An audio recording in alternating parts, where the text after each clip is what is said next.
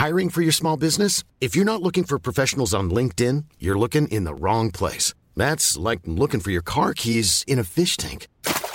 LinkedIn helps you hire professionals you can't find anywhere else, even those who aren't actively searching for a new job but might be open to the perfect role. In a given month, over 70% of LinkedIn users don't even visit other leading job sites. So start looking in the right place. With LinkedIn, you can hire professionals like a professional. Post your free job on linkedin.com slash people today.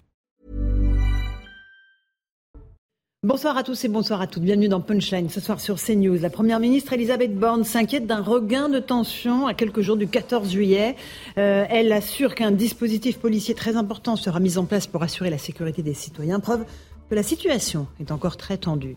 Le président Macron a lui appelé depuis Pau à répondre aux émeutes par l'ordre, le calme et la concorde. Encore des mots qui appellent désormais des actes. Sévérité, sanctions, amendes, les LR ont de leur côté fait des propositions aujourd'hui. On entendra Eric Ciotti demander de doubler le nombre de centres éducatifs fermés dans notre pays pour prendre en charge les mineurs délinquants. Et puis comment vous jugez les hommes et les femmes politiques qui sont exprimés depuis le début de la crise? On verra que dans un sondage Opinionway pour CNews, parmi les politiques, c'est Marine Le Pen qui enregistre le plus fort taux d'approbation.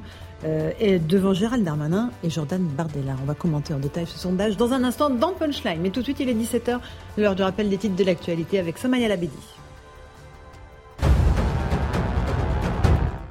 Une tradition, comme presque chaque année depuis son élection, Emmanuel Macron s'est rendu sur le Tour de France. Le président a fait escale à la sixième étape entre Tarbes et Cotteret-Combasque, après avoir rencontré des élus de Pau, dont le maire François Bayrou, un, un petit peu plus tôt dans la matinée. Les suites de l'affaire du fonds Marianne, le manque de rigueur, l'opacité et la désinvolture ont conduit au fiasco, a conclu la commission d'enquête du Sénat. Pour le rapporteur, certaines des associations ayant bénéficié du fonds ont effectué un vrai travail, mais ce n'est pas le cas des deux principales d'entre elles. Et puis cette question, quel impact ont eu les émeutes sur le tourisme? Le gouvernement se veut rassurant. Il faut garder son sang-froid. Nous n'avons pas de vague d'annulation à Paris, a assuré Olivier Grégoire, la ministre déléguée du Tourisme. Merci beaucoup, Somaya Labedi, pour ce rappel des titres de l'actualité. On verra s'il y a encore des touristes à Paris euh, cet été. À mon avis, il y en aura quelques-uns quand même. Gauthier Lebret est là du service politique de CNews. Bonsoir, Gauthier. Bonsoir, Laurence. Euh, François Pupponi, ancien député. Bonsoir. Bonsoir, Laurence. Céline Pina est de retour, essayiste. Ravi de vous retrouver dans Punchline, Céline. Tout pareil. Bonsoir, Laurence. Et Eric Revel, euh, journaliste. Bonsoir, Alors, vous pensez qu'il y aura des touristes qui viendront quand même, malgré les émeutes?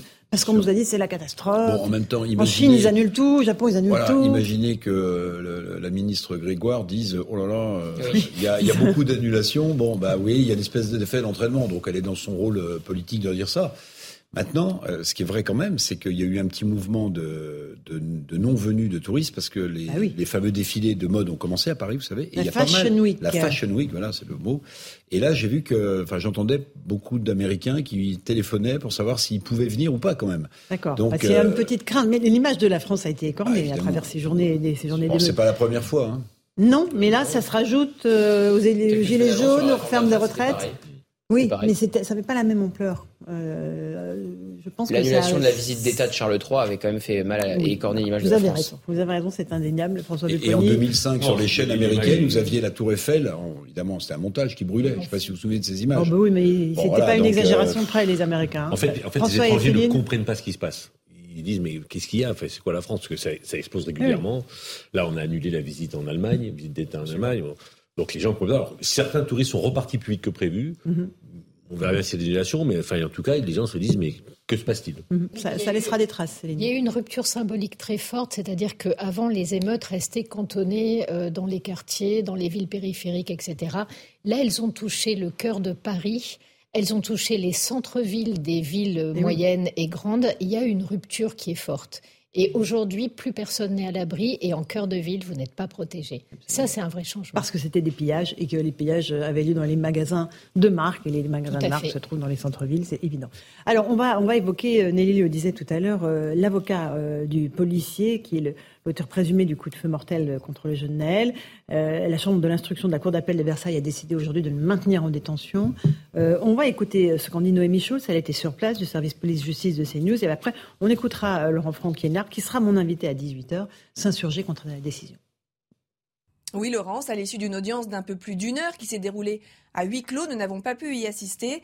La chambre de l'instruction de la Cour d'appel de Versailles a confirmé la décision prise il y a une semaine par le juge des libertés et de la détention de Nanterre, décision de placer le policier en détention euh, provisoire. Ce policier a été euh, entendu par visioconférence à distance, donc depuis la prison de la santé où il a été incarcéré. Et son avocat était bien sûr euh, présent ce matin.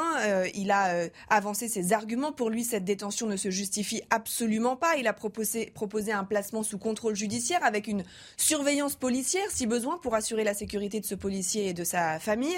Mais le parquet général a requis le maintien en détention pour empêcher toute concertation entre le mis en cause et son collègue, mais aussi pour éviter tout nouveau risque de trouble à l'ordre public, une motivation inacceptable pour Laurent Franck Liénard, pour qui c'est la rue qui tient à la justice. Euh, l'avocat nous a d'ailleurs euh, décrit euh, son client comme un homme encore très choqué, en état de sidération, qui ne voit personne, écrit beaucoup, un homme qui aimerait retrouver sa famille. L'avocat l'a annoncé, il va déposer dans les tout prochains jours une demande de mise en liberté. Je le ferai une fois par semaine si besoin, jusqu'à ce que la justice retrouve ses esprits. Merci beaucoup, Noémie Schulz, pour ces explications. Gauthier Lebret, on imagine bien que le gouvernement, en tout cas, on ne va pas dire le gouvernement, la justice n'était pas prête à relâcher ce policier. Euh, parce que le trouble à l'ordre public, peur d'embraser à nouveau la situation. Oui, le gouvernement, s'il n'est pas intervenu évidemment dans cette décision de justice, doit se satisfaire, doit se satisfaire de cette doit se satisfaire de cette décision, puisque évidemment, vous imaginez euh, deux secondes, si le placement en détention provisoire du policier n'avait pas freiné les émeutiers, euh, lorsque ça a débuté, pas plus que la phrase d'Emmanuel Macron, drame ni excusable, pas plus que la minute de silence à l'Assemblée nationale. Mais si le policier avait été libéré, vous aviez euh, de quoi? Vous aviez le carburant pour rallumer euh, des émeutes qui auraient pu durer une nouvelle, une nouvelle semaine, à une semaine du, du 14 oui, mais Je pense qu'il sera encore en détention et que le 14 juillet, ce sera quand même catastrophique. et en plus, les magistrats ont le pouvoir de le garder en détention provisoire pour trouble, pour risque de trouble à l'ordre public. Donc on est en plein dedans. On va juste écouter Maître Liénard, je vous passe la parole ensuite, mais il utilise des mots qui sont forts et dit que son client n'a rien à faire en détention, qu'il n'est pas un délinquant. Écoutons-le. Ils ont confirmé le, maintien en détention de, mon client. Euh, mon client qui n'a rien à faire en prison, euh, parce que ce n'est pas un délinquant, ce n'est pas quelqu'un qui va prendre la fuite au Guatemala. C'est choquant que euh, pour éteindre les feux, pour, pour calmer, pour apaiser des, gens qui ont décidé d'exprimer une colère ou de faire leurs courses, on, on, place quelqu'un en détention, entre quatre murs, loin de sa famille, loin euh, de ses attaches familiales, de, ses gamins. Euh, moi, ça me, ça, me, choque beaucoup. La seule motivation sérieuse, c'est le trouble à l'ordre public. C'est que l'on dit, euh, si on le laisse sortir et si on annonce publiquement, puisque vous êtes là, sa sortie de prison, ça va reflamber. Et, c'est exclusivement ça, c'est-à-dire que c'est la rue qui tient la justice aujourd'hui. Et ça, ça n'est pas raisonnable. Voilà pour Maître Liena. Céline Pina, c'est une décision politique alors? Oui, bien sûr. Mhm. Euh, le but du jeu, c'est effectivement d'éviter que les émeutes ne redémarrent. Ça, c'est très clair. Je pense que ça ne fait doute pour personne. Il n'en reste pas moins que ce que dit l'avocat est très juste également. Une situation tragique, c'est une situation où en général les deux parties ont raison. Donc euh, on comprend bien qu'il fallait arrêter les émeutes. On comprend bien qu'aujourd'hui, euh, le faire parce qu'on est incapable de contrôler ce qui se passe et qu'il faut donc donner des gages mmh. aux pires d'entre nous, parce que ceux qui ont brûlé, saccagé les magasins, etc., c'est clairement euh, des personnes qui sont en dehors de la sociabilité normale. Euh, c'est extrêmement effrayant aussi. Donc on mmh. est une situation d'injustice pour couvrir en fait la faiblesse euh, d'une réponse de l'autorité qui est impossible à mettre en place. Et ça, c'est très inquiétant. François Pipponi Bon, juridiquement, la décision est motivée. Hein. Bien sûr. Le trouble à l'ordre public, euh, enfin, c'est un des motifs pour quelqu'un en disant. Mais c'est d'autant plus, entre guillemets, explicable, c'est que la justice a été très sévère avec les émeutiers. Beaucoup d'incarcération, y compris pour euh, des gens qui n'avaient pas du tout de casier et tout ça. Donc je pense qu'ils ont pesé le pour et le contre en disant on ne peut pas à la fois incarcérer beaucoup de personnes parce qu'ils ont commis des exactions, il faut les incarcérer. Et le policier, voilà, parce que là, pour le coup, c'était une manière de remettre le feu à la situation. Mais vous ne pensez pas que ça sera de toute façon compliqué le, 13 et 14 oui, juillet sera compliqué, on le sait. mais, mais, mais, ce, que, enfin, ce que je pense que vite la justice et accessoirement peut-être le gouvernement qui a dû passer des messages, mm. c'est euh, ne, prenons, ne, ne, prenons, ne prenons aucun risque. Donc, essayons de temporiser. Et là, effectivement, c'est une situation qui est inflammable, une décision de libération. Euh, mm très rapide aurait pu remettre le feu. Sans doute. Eric Revel, euh, on sait que ce policier sera à la disposition de la justice, quoi qu'il arrive. On sait aussi que dans ce type d'affaires, ils sont pratiquement jamais euh, incarcérés, les policiers. Ils sont placés sous contrôle judiciaire, mmh. mais ils sont jamais euh, incarcérés. Là, on fait évidemment un exemple au regard de la gravité de ce qui s'est passé après. Donc en fait, on ne juge pas en fonction de, bien sûr. de la situation. moi, je vois peut-être une double faiblesse. La première a été soulignée par Céline, c'est-à-dire quand même un aveu de faiblesse terrible. C'est-à-dire, s'il est euh, remis euh, dans, dans, la rue, entre guillemets, on n'est pas capable de contenir une nouvelle flambée euh, d'émeutes. C'est quand même, pardonnez-moi, mais c'est quand même un aveu de faiblesse terrible. Puis la deuxième chose aussi, la question que je me pose, c'est celui, c'est celle de sa sécurité et celle de sa famille. Parce qu'on peut se poser aussi la question, s'il était de nouveau avec sa famille, et on sait que sa, famille déménage régulièrement d'hôtel en hôtel parce qu'ils sont extrêmement menacés, la femme de ce policier et ses enfants. Est-ce qu'on serait aussi euh, capable d'assurer euh, sa sécurité et celle de sa famille? Bah moi je me pose la question, François. je me pose la question. La question parce que, mais il faut espérer qu'on soit capable d'assurer sa sécurité. Parce que trouble à l'ordre public, je comprends. Je mm. comprends. Mais si l'État a peur qu'une flambée d'émeutes redémarre, ça veut dire que l'État n'est pas en capacité de mm. dire je vais assurer la sécurité dans les rues de France. C'est quand même un aveu terrible. Mais, vous pensez que quand même les émeutes se sont arrêtées à cause de quoi? Les dealers. Oui. Oui, bien sûr. Ce qui, c'est plus probable qu'on sache euh, maintenir la sécurité du, policier si on le libère que euh, effectivement d'endiguer les émeutes, parce que les émeutes euh, mm. s'arrêtent. Certes, on a mis 45 000 policiers et gendarmes sur le terrain, ça a quand même joué, mais effectivement, de plus en plus de sources policières nous expliquent que les dealers ont joué un vrai rôle parce que c'est pas bon pour le business. Euh, il faut pas du désordre pour faire ah, pour vendre de la drogue. policiers dans la rue, surtout pour vendre de la drogue. C'est plus compliqué que ça. C'est plus compliqué que ça parce que euh, ce qu'aiment les dealers, c'est qu'il y a quand même un peu de bordel, parce que montrer aux maires qui essaient de leur tenir tête, voilà ce que ça peut donner que de nous résister. Donc en fait, il faut qu'il y ait du bordel, il faut que ça fasse suffisamment peur, il ne faut pas que ça dure trop longtemps. Donc là, on est effectivement dans un timing où on monte sa force, où on dit clairement quels sont les hmm. endroits où l'autorité publique peut aller et ne peut plus aller. Exact. On montre qu'on qu'on est capable de faire tâche d'huile et de sortir du quartier. La démonstration de force est faite. On sait aujourd'hui que des interventions dans les cités, il n'y en aura pas beaucoup. Euh, qu'il va falloir. Enfin, ils ont obtenu suffisamment. Donc, effectivement, maintenant, on peut calmer le jeu. Mais c'est très malsain. François, et après, on avance, on va parler des commerces. Ça s'est calmé parce que, faute de combattants, 3000, 3700. 3900. Ça fait du monde en moins sur le terrain. Ah faute de munitions, parce qu'avant, ils n'avaient plus de stock les dealers ont passé le message, parce que quand on regardera la cartographie de là où ça s'est embrasé dans les villes dites de banlieue, c'est pas les lieux de deal qui ont été les plus touchés, hein. c'est les zones d'à côté. Hein. C'est les lieux de deal, ils les ont préservés un peu pour continuer un peu le business, même si les, émeutes ont perturbé le business. Et puis aussi les messages qui ont été passés le vendredi dans beaucoup de mosquées, en particulier par des réseaux liés au réseau turc, qui ont dit voilà, vous avez eu raison, ça se justifiait, mais maintenant, il faut rentrer à la maison. D'accord.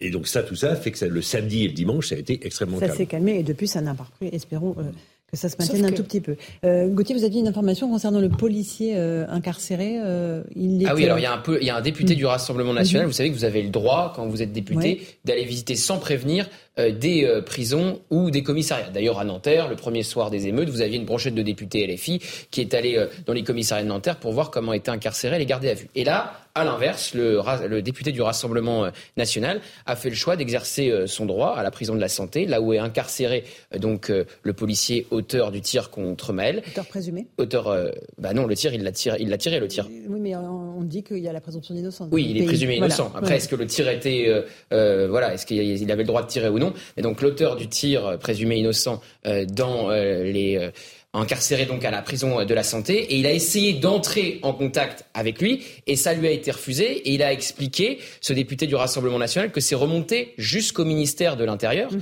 La prison, les gardiens de la prison de la santé ont appelé et le ministère de l'Intérieur lui a empêché d'entrer en contact avec ce policier et ce policier, il est donc gardé dans un euh, quartier de haute sécurité, mhm. d'isolement où il ne peut croiser euh, euh, personne, voilà, aucun autre détenu, mais il faut savoir que donc dans ce quartier, il y a des prisonniers très dangereux dont Franck Elongabé, l'islamiste qui a tué Yvan Colonna en prison. Évidemment. Bon, hmm. écoutez. on voit bien aussi la dimension politique pour un député RN d'aller. Euh, euh, au contact. Oui, visiter bah oui, oui, parce que là, à visiter le policier. c'est pour ça que je l'ai mis en miroir avec les, la France Insoumise à Nanterre. C'est le, même. On verra tout à l'heure avec Maître Oui, un dernier mot, puis après je voudrais qu'on parle des commerçants. Comme député parlementaire, on peut aller dans un lieu de privation de liberté mais on ne peut pas dire je veux voir tel détenu. Exactement. Ah, d'accord. Pour les garder à vue. Moi, quand j'étais allé voir, par exemple, Yvan Colonna, on avait demandé l'autorisation avant. Et effectivement, l'autorisation de donner en disant bon, écoutez, bon, vous passerez devant ça, voilà, on vous laissera un petit moment.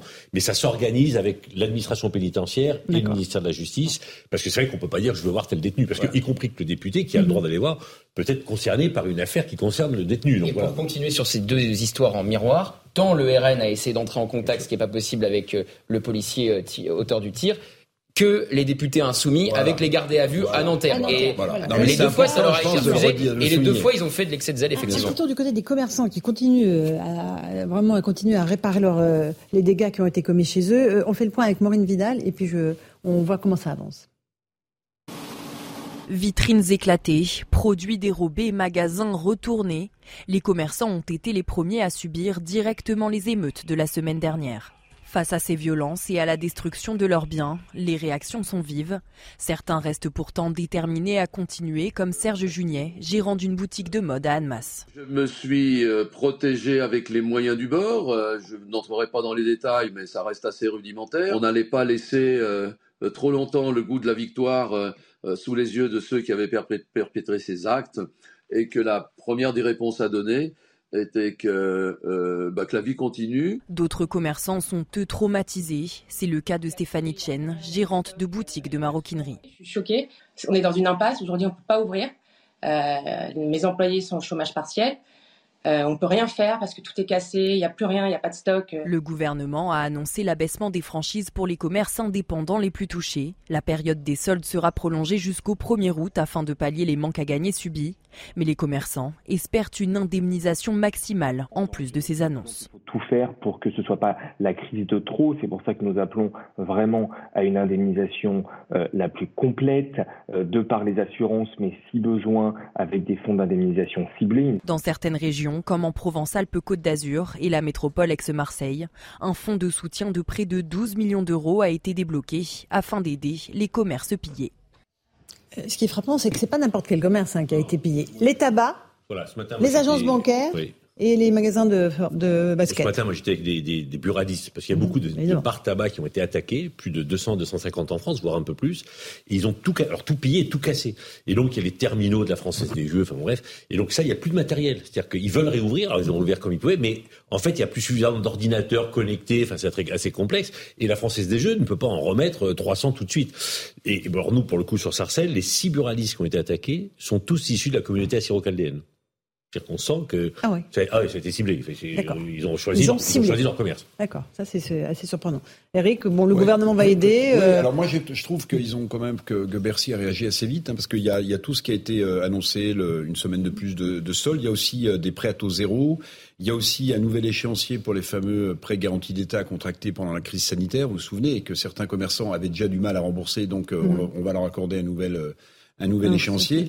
Et puis il y a aussi, euh, euh, je ne sais pas si vous avez vu l'ancienne fédération française des assurances, des assureurs, euh, qui a donné des, des, des tempos très précis euh, sur euh, l'indemnisation des gens. Alors je dis pas que tout ça va marcher sur un claquement de doigts, mais si au moins euh, le gouvernement n'a pas été capable de maîtriser euh, ces émeutes, peut-être euh, le sera-t-il sera-t-il plus efficace pour indemniser pour régler les gens la note, qui ont, mais ça, ils savent, faire des chèques. Hein. Et puis vous savez, l'air de rien, je, enfin sans être cynique ou faire rire, mais c'est bien de prolonger d'une semaine les soldes. Mm. Mais quand vous avez plus de stock et que vous êtes un marchand de vêtements ou de chaussures, si vous, voulez, vous pouvez toujours prolonger les, oui, les on soldes. on peut faire un mois de plus. Hein, et puis tout ce qu'on voit en ce moment sur les sites de revente, vous avez vu. Ah, et alors oui, j'ai vu mais, ça, des captures d'écran. Je ne sais pas si on les a là. J'ai vu dans, dans l'émission de précédente. chaussures, jamais Tout ce qui a été volé est déjà oui, en vente. Oui.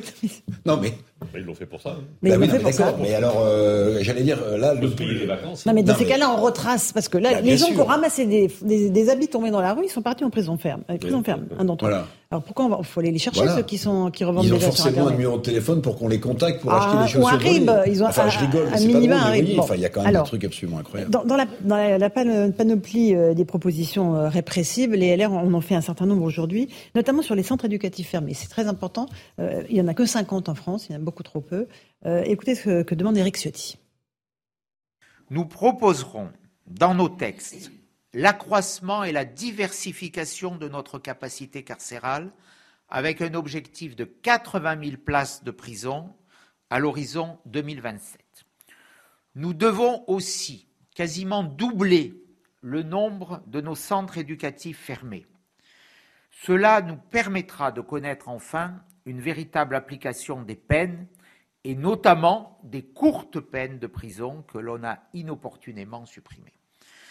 C'est une partie de la réponse, Céline Pina, euh, le répressif, euh, les cadrer, les mettre dans des centres éducatifs fermés, les jeunes? Oui, c'est même, euh, dans l'ordre, c'est même la première réponse à mettre en place. Je ne veux pas dire qu'il ne faut pas ensuite avoir, dans un deuxième temps, d'autres formes de réponses. Mais dans un premier temps, aujourd'hui, c'est indispensable, c'est nécessaire. D'abord parce qu'on le voit, euh, on a une société qui est au bord de la rupture.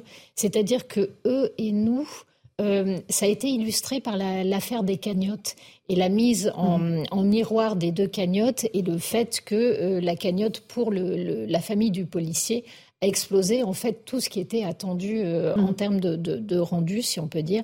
Et, à mon avis, si on ne s'intéresse pas à la jeunesse, si on commence pas à faire ce que quelqu'un comme Maurice Berger disait tout le temps, en disant il faut que les sanctions soient immédiates, elles doivent être proportionnées, bien sûr, et en disant au premier acte, euh, on doit pouvoir euh, sanctionner quelqu'un, l'enfermer 15 jours, 3 semaines, ça suffit.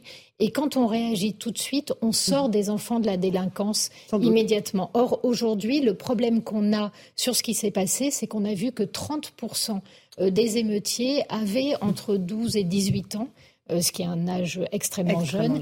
Et en plus, plus les gens sont jeunes, plus ils sont violents parce qu'ils n'ont pas conscience ni de la mort, ni de leurs limites. Ils sont un petit peu tout puissants. Et en général, plus on est jeune, plus on est dangereux. Ce qui peut aussi expliquer, paradoxalement, pourquoi le policier était très tendu devant un très jeune conducteur. plus euh, la réponse pénale se fait attendre, François Pépini, il se passe des mois parfois hein, entre la commission de l'acte et la sanction. Moi, j'ai du mal à, comprendre que le discours qu'on puisse qu'on ne tient pas aujourd'hui n'est pas de dire il faut tout faire pour éviter qu'un jeune devienne un délinquant. Tout faire. Et lorsqu'il le devient, dès qu'il le devient, il faut le sanctionner. Mais on lui ou sa famille Lui et sa famille. Il faut trouver la solution pour que la sanction soit audible et compréhensible par le jeune pour qu'il ne récidive pas. Mais sur la partie faisons tout pour éviter qu'un jeune devienne délinquant, plus personne n'en parle. Enfin, le mot prévention n'est plus euh, n'est plus utilisé. Et ça se traduirait comment, François, la prévention Il faut les jeunes, il faut les encadrer, les éduquer du matin au soir, du matin au soir. Faut pas. Aujourd'hui, à 17 h on a globalement laissé les jeunes dans la rue avec les dealers et, accessoirement certains euh, mmh. des réseaux d'islam radical. Parce que les services publics se sont retirés l'éducation populaire. Mais, mais, non, il y a le dédoublement des classes de CPCE, oui, mais, l'accompagnement sur le temps scolaire, sur, le, temps, scolaire. là où on a, on a été faible de nous, depuis quelques années, c'est sur le hors temps scolaire. Les, parce que, y compris les réseaux liés à l'islam radical, infiltrent les associations culturelles, éducatives, sportives. Donc, voilà, donc il faut que la République reste sur, ces sur ce hors temps mmh, scolaire. Mmh. Bon, euh, ben aujourd'hui, ce n'est plus le cas. Donc il faut réinvestir ce champ-là pour éviter qu'un jeune bascule dans la délinquance. Après, lorsqu'il a basculé, il faut bien entendu le sanctionner vite et fort pour qu'il comprenne. Mais cette partie, entre guillemets, de la pré... si on peut, si on veut plus dire le mot prévention, trouvons autre chose. Ça, c'était abandonné et mm. plus personne n'en parle. Et je pense que c'est dommageable. Euh, sur, sur, la prévention, euh, Éric Dupont-Moretti vient d'annoncer que plusieurs milliers de flyers allaient être distribués aux parents. C'est la politique du flyers. Ah et pourquoi euh, on commence à en parler sur les flyers. Parce que euh, ça, je ne sais pas encore ce qui va être écrit sur les flyers, mais il y aura un, si, si, il y aura un modus operandi pour expliquer aux parents comment, sans prendre euh, les termes du préfet de l'Hérault, euh, qui a dit de claquer au lit, euh, pour expliquer aux parents comment éduquer leurs enfants. Et pourquoi je parle de politique du Flyers? Parce qu'il y a quelques semaines, Gérald Darmanin a demandé à ses troupes, aux policiers, d'aller distribuer dans les rues de France des milliers de flyers pour sensibiliser aux agressions sexuelles dans la rue. Donc dès qu'il y a un problème, le gouvernement répond soit par un numéro vert, soit par les flyers. Alors c'est pas la seule réponse. Hein. On sait qu'Emmanuel Macron veut sanctionner financièrement les familles sans toucher aux allocations familiales. On sait toujours pas comment il va faire, mais quand même, ça fait deux fois. C'est un double foutage de visage. Vous voyez, je reste poli, parce que, non mais attendez, le flyers, ça pollue, ça va dans la rue euh, à l'heure du digital, enfin c'est ridicule. Et puis qui va distribuer ces, ces, flyers dans les quartiers sensibles aux mères ou aux pères de famille qui sont débordés par les enfants? Non, mais c'est ridicule. Mais, et puis, oubliez non, mais pas... de voir, attendez, ok, on se moque, mais noir sur blanc, vous risquez deux ans de prison, 15 euh, 000 euros d'amende, si votre gamin, oui. ah, peut-être que ça peut fonctionner. Ce qui fonctionnerait mieux, ce serait l'exemple. Les dans les boîtes aux lettres, oui. Ce qui fonctionnerait mieux, ce serait l'exemple du gars qu'on a effectivement mis en prison à cause de problèmes éducatifs, ou qui a payé une forte hmm. somme, et ça, ça n'existe hmm. pas aujourd'hui. Petite pause. On revient dans un instant, on a encore beaucoup de choses à voir. Euh, on reviendra aussi sur la colère, le coup de colère de Robert Ménard. Il était ce matin l'invité de la matinale de CNews. Il ne veut pas célébrer demain un mariage à Béziers parce que le marié est un clandestin sous, sous OQTF. On en débat dans un instant. tout de suite dans Punchline. 17h30 en direct dans Punchline sur CNews. Tout de suite, le rappel des titres de l'actualité. Somaya Alabidi. Elisabeth Borne fait le bilan à Lisieux dans le Calvados. Il faut dire que la ville a été le théâtre de nombreuses dégradations suite aux émeutes. La première ministre a pu échanger avec les commerçants et la population encore choquée par cette semaine de violence. Elle leur a assuré que le gouvernement est très mobilisé pour assurer la sécurité des 13 et 14 juillet. Mairie incendiée à Mont-Saint-Barreul, neuf mises en examen annulées, des annulations pour une erreur de procédure. Une nouvelle action a aussitôt été relancée par le parquet de Lille. Euh, pour rappel, dans la nuit du 28 au 29 juin, la mairie et des bâtiments municipaux alentours ont été attaqués et incendiés. Et puis le MEDEF a son nouveau président. Patrick Martin succède à Geoffroy Roux de Bézieux pour un mandat de 5 ans. Dans les 5 prochaines années, si les choses se passent bien, et c'est parti pour, j'aurai à recruter 1500 personnes, anticipe le nouveau président de l'organisation patronale. Merci beaucoup pour le rappel des titres de l'actualité. On se retrouve sur le plateau de Punchline avec Gauthier Lebret, François Pipponi, Céline Pina et Eric Revel. On va revenir sur le coup de gueule de Robert Ménard. Il était mon invité ce matin dans la matinale de CNews. Il ne veut pas célébrer un mariage demain à 11h, tout simplement parce que le marié euh, est un clandestin algérien euh, sous OQTF et qu'il refuse euh, de célébrer ce qu'il pressent être un mariage blanc. On l'écoute et puis on en débat ensuite. Chaque fois qu'on a un soupçon, pas moi, tous les maires, un soupçon de mariage blanc, vous savez, on fait remplir un questionnaire au, celui qui sera le mari et la femme, et on l'amène au, procureur, au substitut du procureur. Je l'ai fait comme d'habitude. Et là, il me dit non, il n'y a pas assez de preuves. Je ne me prononce pas sur ça. Pour que ce soit un mariage blanc. Pour que ce soit un mariage blanc, il y a des doutes, donc vous mariez. Je lui dis, et l'OQTF, ah, il me dit, les droits de l'homme font que le mariage, le respect de votre vie privée, le droit de vous marier. Convention européenne des droits de l'homme. Vous pouvez pas. Vous oblige à le marier. attendez. Donc vous allez le marier? Mais bien sûr que non. Mais enfin, attendez, à un moment donné, madame, il y a le droit, il y a les droits de l'homme. A... En plus, c'est ma, vie, les droits de l'homme. Alors, tu vas pas me faire un, un coup là-dessus. Enfin, attendez, c'est le bon sens. Ce type est en situation irrégulière. Ce garçon est en situation irrégulière. On veut, si on a, on, a, on a délivré une obligation de quitter le territoire, c'est qu'on veut le foutre dehors. En plus, comme on dit pudiquement, vous avez compris, il est connu de façon défavorable des services de police, vol avec recel et violence. C'est que ça. Et moi, je vais aller le marier. Non, il ne veut pas aller le marier. Euh, quitte à se mettre lui-même dans l'illégalité, Eric Revel. Hein. Mais je veux euh, dire, on a vraiment l'impression que tout est à l'envers dans le pays. Ah oui, oui, tout est à l'envers. Cul par-dessus tête, avait dit euh, Emmanuel Macron. on pourrait reprendre la formule pour ça. Parce que moi, j'ai parfois du mal à suivre le cheminement politique de Romer Ménard. Hein. C'est le moins qu'on puisse dire. Il a, il a, ah, il a du bah, bon sens. Hein. Il a été complexe et bon. Mais ce que je veux dire, pardonnez-moi, moi je vais raisonner avec mon esprit de base, mais OQTF, ça veut dire obligation de quitter le territoire français. Eh bon, alors si les, si les OQTF, alors vous changez de nom, de et, ne pas quitter. Et vous, et vous euh, souhait, souhait de quitter français. Mais ou bien vous changez de nom et, vous actez la faiblesse de l'État à, virer des gens qui ont rien à faire en France. Mais si les OQTF et il n'a rien à faire en France, donc il n'a rien à faire dans une mairie française. Pardonnez-moi. Et une fois qu'il sera marié, ça sera très compliqué de l'expulser. Oui, on ne donne pas la nationalité non plus, mais. Oui, mais s'il a des enfants, ah oui, voilà. son épouse. Et vous avez dit algérien dans votre placement, euh, Laurence. Oui, oui, mais le fait de le marier ne lui donne pas l'accès à la nationalité. En revanche, après, il peut se marier et avoir des enfants. Sur les obligations de quitter le territoire français, je rappelle que Emmanuel Macron avait dit à l'ami euh, Louis Dragnel à l'époque euh, à Valeurs Actuelles, dans une interview, que son objectif c'était 100% des obligations de quitter le territoire français. On est à 10%. Et dans une interview il y a quelques semaines, Éric Dupond-Moretti a dit 100%, c'est impossible, toute personne qui dit cela ment. Il avait sans doute juste oublié, le garde des Sceaux, que ça avait été une promesse du président de la République quelques années euh, auparavant. Euh, Céline Pina, euh, sur le fait que les OQTF ne sont pas respectés dans notre pays et qu'on ne demande pas aux maires donc, de marier des gens sous OQTF.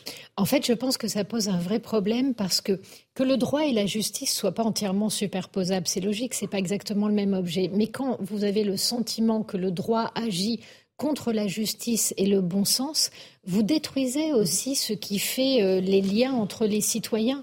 Nous, nous sommes unis par le respect de la loi commune. À partir du moment où même nous, quand on écoute Robert Ménard, on se dit mais, mais quel est euh, le juge qui a pu lui donner cet ordre-là On marche franchement, le procureur, on marche franchement sur la tête. Le problème, c'est qu'une fois que vous remettez en cause une loi euh, parce qu'elle est complètement absurde, eh ben, jusqu'où vous pouvez remettre en mm-hmm. cause ce qui est censé être un de vos devoirs. Et donc, on met les gens dans des situations impossibles où même en voulant bien faire, ils abîment ce que nous avons en commun.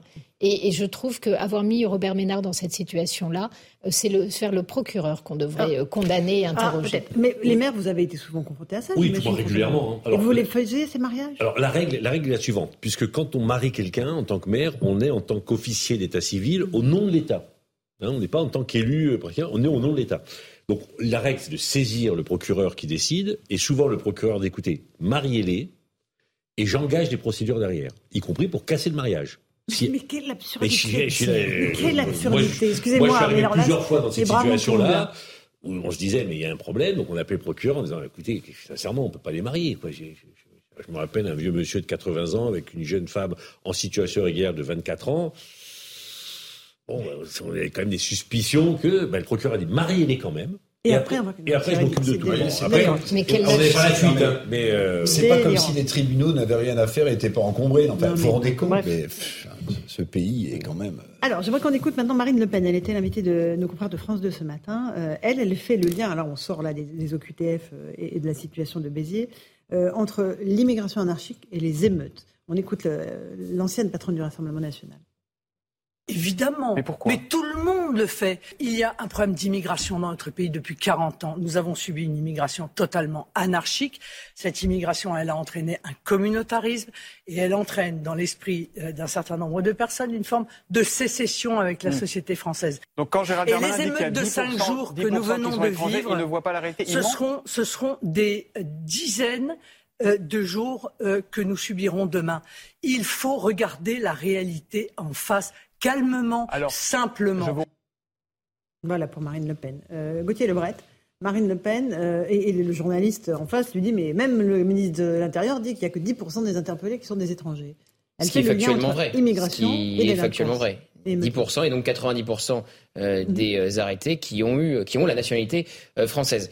Et donc en fait, il y a un débat qui s'installe entre la droite et Gérald Darmanin. Et on l'a vu d'ailleurs hier au Sénat, puisque Jacqueline Eustache-Brinio, sénatrice, quand Gérald Darmanin était auditionné, a demandé au ministre de l'Intérieur ils sont comment français?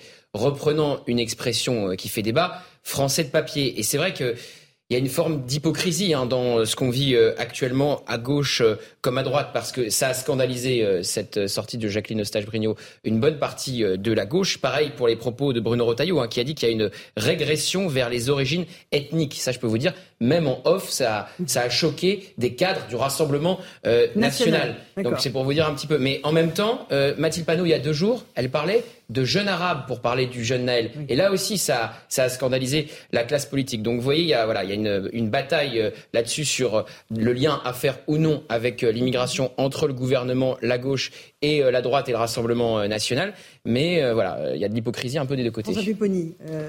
depuis 50 ans, et, je pense à cause de, la position de Jean-Marie Le Pen, la France ne veut pas voir en face le problème de l'immigration, qui n'était pas anarchique, hein, parce que j'ai un petit accord avec Marine Le Pen, c'est la France qui a organisé l'immigration post-coloniale pour des raisons économiques industrielles, après une immigration clandestine, mais au départ c'est la France. Et on ne veut pas mettre les mots sur ce qui se passe. Donc on ne veut pas faire de, fichiers ethniques qu'on peut comprendre, on ne veut pas s'occuper de l'origine réelle. Et donc en, fait, on ne sait pas comment on les appelle. on a tous le même sujet. Hein. Les, deux, enfin, les, issus de l'immigration, pas les Français de souche, les Français de... Enfin, on sait pas. Donc, donc comme on ne sait pas dire les choses, on n'arrive pas à exprimer. ça. déjà, quand on n'arrive pas à nommer les choses, bah, on pas à raison. Moi, ce que je sais, c'est que dans, dans, beaucoup de quartiers, la France a organisé des ghettos, je les appelle ethniques, d'origine, où on a concentré les populations issues de l'immigration. Voilà. Et, c'est une réalité. Vous allez dans les classes. Souvent, quand on me disait, mais pourquoi il n'y a pas de mixité sociale bah, je, disais aux journalistes, venez avec moi. Je les allais dans l'école du quartier qu'ils visitaient. Ils regardaient la classe. Et puis, je leur disais, vous metteriez vos enfants ici? Ah, ben, mais pourquoi? Ah, ben, c'est con. Parce que, bon, il y avait globalement une communauté dominante. Voilà. Et donc, les gens n'en veulent pas, en fait. Et donc la grande difficulté, c'est qu'à force de ne pas dire les choses, de ne pas les nommer, de ne pas savoir, bah, on arrive à une situation explosive comme aujourd'hui. Eric Ravel et puis Je dirais plusieurs choses. Je dirais un, François Pouponi l'a abordé, mais il faut le redire, euh, les vagues d'immigration ont permis aussi à la France à, se reconstruire, ont permis à la France de se reconstruire et, et de s'enrichir. La grande différence quand même qu'il y a, c'est que les vagues d'immigration euh, dont on parlait... Euh, euh, avant les années 60, les vagues d'immigration italienne, polonaise, portugaise, euh, espagnole dans ce pays, avant les immigrations euh, algériennes, il y avait quand même quelque chose qui, moi, me frappe, c'est qu'on partageait ensemble une culture, des valeurs. l'immigration maghrébine partage d'autres valeurs qui sont les siennes, qui sont les siennes, mais qui ne sont pas forcément les nôtres. Donc je pense que ça pose une question. Et puis attendez, ce que j'ajoute quand même, c'est que la gauche, la gauche, je pense à François Mitterrand et à Georges Marchais, n'ont pas eu tout le temps cette position sur l'immigration. Souvenez-vous bah, des prises de position de François Mitterrand dénonçant l'immigration. Souvenez-vous des propos de Georges Marchais dénonçant l'immigration légale et illégale. à l'époque, le, le, Parti communiste envoyait dans les foyers Sanacotra d'immigrés des bulldozers euh, au, prétexte que c'était pas suffisamment bien. Mais enfin, en tout cas, il cassait, mhm. il cassait des habitations pour immigrer. Est-ce que vous imaginez aujourd'hui si le Rassemblement national ou un autre parti prenait, il lui prenait l'idée d'aller avec des bulldozers détruire des logements euh, à Doma, puisque c'est les Adoma aujourd'hui qui sont construits par la filiale de la Caisse des dépôts, là où sont euh, euh, logés des immigrés. Imaginez ce que... Donc la gauche, en fait, la gauche, elle a toujours oscillé, à mon avis, entre une position claire sur l'immigration et l'antiracisme. Et entre ces deux voies-là, elle a essayé de faire de la politique, et il faut bien se rendre compte qu'aujourd'hui, elle n'est plus, à me semble-t-il, en capacité d'apporter des contributions au débat et des solutions pérennes. Alors on verra ça avec le sondage. Juste Céline, et après je vous passe la parole. Le vrai souci, finalement, c'est que quelque part, pour les gens qui ont regardé ces émeutiers, eux, ce qu'ils ont vu, ce sont des immigrés. Alors, il y a la question de la couleur de peau et il ne faut pas se masquer le fait que oui, ça c'est ce qui explique en fait un certain positionnement. Mais il y a autre chose. C'est-à-dire que les Français sont persuadés qu'on forme une nation parce qu'on partage un certain nombre de valeurs et de principes en commun. Et ce qu'ils disent quand ils renvoient ces jeunes à l'immigration, ils les renvoient pas à une couleur de peau différente, ils les renvoient à l'absence d'intégration et d'assimilation. Or, cette absence d'intégration et d'assimilation, elle est euh, motivée par le fait qu'on demande à ces gamins et à toute une population, on leur dit si vous devenez français, vous trahissez votre race, vous trahissez votre religion, vous trahissez vos aïeux. On les met dans une situation de conflit de loyauté et ça a donné ce qu'on a aujourd'hui, c'est-à-dire euh, une partie des jeunes qui ne partagent aucune de nos valeurs, pour qui la violence est une façon d'être au monde, c'est une façon de s'affirmer en tant qu'homme viril, c'est une façon de montrer qu'on est puissant, parce que pour eux, s'empêcher, c'est être faible, c'est être mou, c'est être lâche. Donc tout ce que nous on demande, qui est l'intégration de l'absence de violence, pour eux, c'est une manière de s'écraser, et ainsi de suite. Et aujourd'hui, on a une vraie rupture à l'intérieur de notre société. Et la question qu'on doit se poser, c'est que malgré tout, ces gamins ont des papiers français, donc on ne peut pas pouvoir euh, euh, s'en débarrasser d'un revers de main. Donc aujourd'hui, qu'est-ce qu'on fait pour éviter qu'on n'ait pas tous les deux, trois mois, à la faveur d'un problème quelconque, euh, des pillages, des, et ce que tout le monde anticipe aujourd'hui. Euh, Gauthier, et après on parlera du sondage intéressant. Non, mais je voulais rebondir sur ce que disait euh, Eric, sur effectivement la gauche qui a oscillé entre euh, Georges Marchais et aujourd'hui. Quoique, il y a François Ruffin qui essaye de se faire un petit oui, chemin. Une, une voilà, et qui a un discours un peu différent. Comme Fabien Roussel. Mais, ou Fabien Roussel. Mais alors, dès que ces deux hommes-là ont un discours différent de la ligne mm. de la NUPES, ils se font tomber dessus par toute la NUPES sur les réseaux sociaux et ailleurs. Mais la droite aussi a oscillé. ce matin, ou hier soir plus précisément, la jeune garde des Républicains a publié un tract qui dit la prison et l'avion. Donc en fait, euh, c'est la double peine. Mais qui a mm. supprimé la double peine eh Les Républicains. Le gouvernement de Nicolas Sarkozy. C'était pas les Républicains à l'époque. Oui, voilà. là, c'est la même famille politique. On va euh, maintenant s'intéresser à ce sondage euh, Opinion pour CNews. Approuvez-vous les prises de position des personnalités politiques? C'est très intéressant de voir euh, dans le détail qui approuve, qui n'approuve pas. Alors déjà, il n'y a personne qui a un taux d'approbation supérieur à, à 50%. Aucun des hommes et des femmes politiques qui sont testés. Mais celle qui a un taux d'approbation le plus important, c'est Marine Le Pen, qui pourtant est restée assez en retrait. Euh, aujourd'hui, elle a fait une sortie médiatique, mais elle est restée en retrait. Elle a laissé Jordan Bardella avancer. Et ensuite, Gérald Darmanin, hein, qui a été très présent sur la scène. Jordan Bardella en deux. Euh, Éric Dupont-Moretti en trois. voilà. Et euh, Elisabeth Borne en quatre. Toi, quatre, cinq. Voilà, cinq. Je suis arrivé à compter. Qu'est-ce qui vous surprend là-dedans, François Pupponi Alors, Jean-Luc Mélenchon, c'est bien plus loin. Il a 19% de taux d'approbation. Ce qui me paraît quand même beaucoup. Oui, mais globalement, les détenteurs de l'ordre, on le voit, hein, les, quatre premiers, euh, les détenteurs de l'ordre euh, sont approuvés mhm. pas majoritairement, mais mieux que les autres par, par les Français. Vous voyez qu'Eric Ciotti et Eric Zemmour qui sont détenteurs de l'ordre Oui, mais sauf qu'ils sont, eux, ne sont pas audibles. Mais, mais les autres, c'est Darmanin, Le Pen, Darmanin, Bardella et, et Dupont-Moretti qui a été plutôt bon dans cette. C'est vrai. Donc Darmanin s'en sort bien. Mhm. C'est-à-dire que globalement, il a rétabli. Les Français ont le sentiment qu'il a rétabli l'ordre en, en, quatre jours. Bon, ce qui est une réalité. Euh, et Marine Le Pen, alors on approuve ce qu'elle a dit, sauf qu'elle a rien dit. Mais donc c'est-à-dire que Marine Le Pen n'a même pas besoin de parler pour dire on est d'accord avec elle. Mhm. Ce qui est, c'est-à-dire que le jour où elle va parler et si elle parle juste, euh, bah, on voit comment ça peut finir. Et quant à la gauche, elle est laminée. Alors, elle est laminée. Alors il y a Fabien Roussel qui, comme on le disait, qui Sinon, surnage. Les autres, ils sont, ils sont laminés. Ah bah mais, mais Jean-Luc Mélenchon, il est autour des 19-20% de gens qui, de toutes les manières, quoi qu'il arrive, disent celui-là, on est d'accord avec lui. Mm. Et ce qu'il joue, c'est le score au premier tour de l'élection présidentielle pour être au deuxième tour. Il peut être euh, mais, 19, tour, mais 19%, c'est pas suffisant oui, pour être mais au second tour. Il faut, relativiser le sondage. Mais très intéressant, là, tout ce qui a été dit, qui est, qui qui est juste et que je partage, c'est quand même la position de, de, Fabien Roussel, que je trouve mhm. très, très, très intéressante. Pourquoi? Vous savez, c'est comme dans la chanson, Cadet Roussel, il avait deux maisons. Fabien Roussel, il avait deux maisons. Il avait la NUPES. Et le PC. Et le PC. Et là, il a dit bye bye la NUPES et euh, il se positionne sur le PC. Bon. Moi, ce que je trouve intéressant, c'est même dans sa campagne électorale présidentielle, vous vous souvenez, il était monté au créneau pour euh, soutenir les forces de l'ordre en pleine campagne présidentielle. Là, il a eu des mots pour un ordre juste, hein, pour reprendre la mmh. formule de, de, Ségolène Royal, par exemple. Et je trouve que ça, qui est quand même historiquement euh, un positionnement du Parti communiste, c'est-à-dire c'est un parti qui est pour l'ordre hein, quand même. Ce positionnement par rapport à la Nupes fait que, évidemment, à mon sens, là, la Nupes a explosé sous nos yeux. Euh, on se demande d'abord, d'ailleurs, comment le pauvre Olivier Faure, euh, qui fait partie de la Nupes, enfin, il sait plus où il habite. Bon, bah, mais je trouve la position de Fabien Roussel très intéressante. Mm-hmm. Alors, je dis pas que ce sera la cheville ouvrière d'une bah, reconstruction. Euh, mais ça, ça, peut être intéressant parce qu'il tient un discours, il tient un discours et il a une visibilité qui est bien supérieure aux résultats électoraux du Parti communiste mhm. français actuel. Et je trouve ça euh, intéressant. Il a, il a quand même eu des sorties, je veux dire. Euh, euh, que quelqu'un de, de, de, droite n'aurait pas nié, n'aurait pas renié. Oui, mais, mais, oui, c'est pour ça qu'il ne plaît pas à la gauche, c'est parce qu'il ne fait pas des bons scores. 2%, crédité de 2% aux, prochaines européennes. Hein. Et puis, et puis dans le cadre d'une élection législative future, euh, que ça soit Olivier Faure Bien sûr. et ils ont besoin. comme ils, auront besoin, de ils iront de nouveau avec Mélenchon. Oui, mais la prochaine européenne, visiblement, ça ne va pas être Olivier oui, mais c'est un autre. Mais s'il ne fait pas la NUPES, il n'a pas 30 députés à l'Assemblée nationale. L'autre question, c'est à un moment donné, dans la vie, il faut savoir prendre sa Parce que euh, quel est l'intérêt de maintenir euh, un PS qui aujourd'hui n'a plus aucune voix, qui se ridiculise, euh, dont le nombre d'élus ne cesse de reculer et qui ne construit rien pour pouvoir rebondir derrière. À la limite, ce qu'on peut dire, euh, effectivement, c'est pas payant pour le moment, mais au moins ils encaissent leurs pertes et ils tracent un nouveau chemin.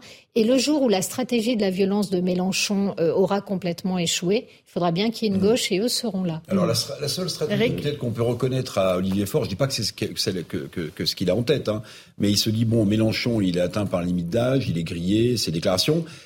Est-ce qu'en ayant un discours qui est proche de celui de Mélenchon, Olivier Faure peut faire le hold-up et passer devant Ruffin, mon Quatennens Non mais non mais peut-être qu'il fait ce pari-là. Peut-être qu'il fait ce pari-là. Peut-être qu'il fait ce pari-là.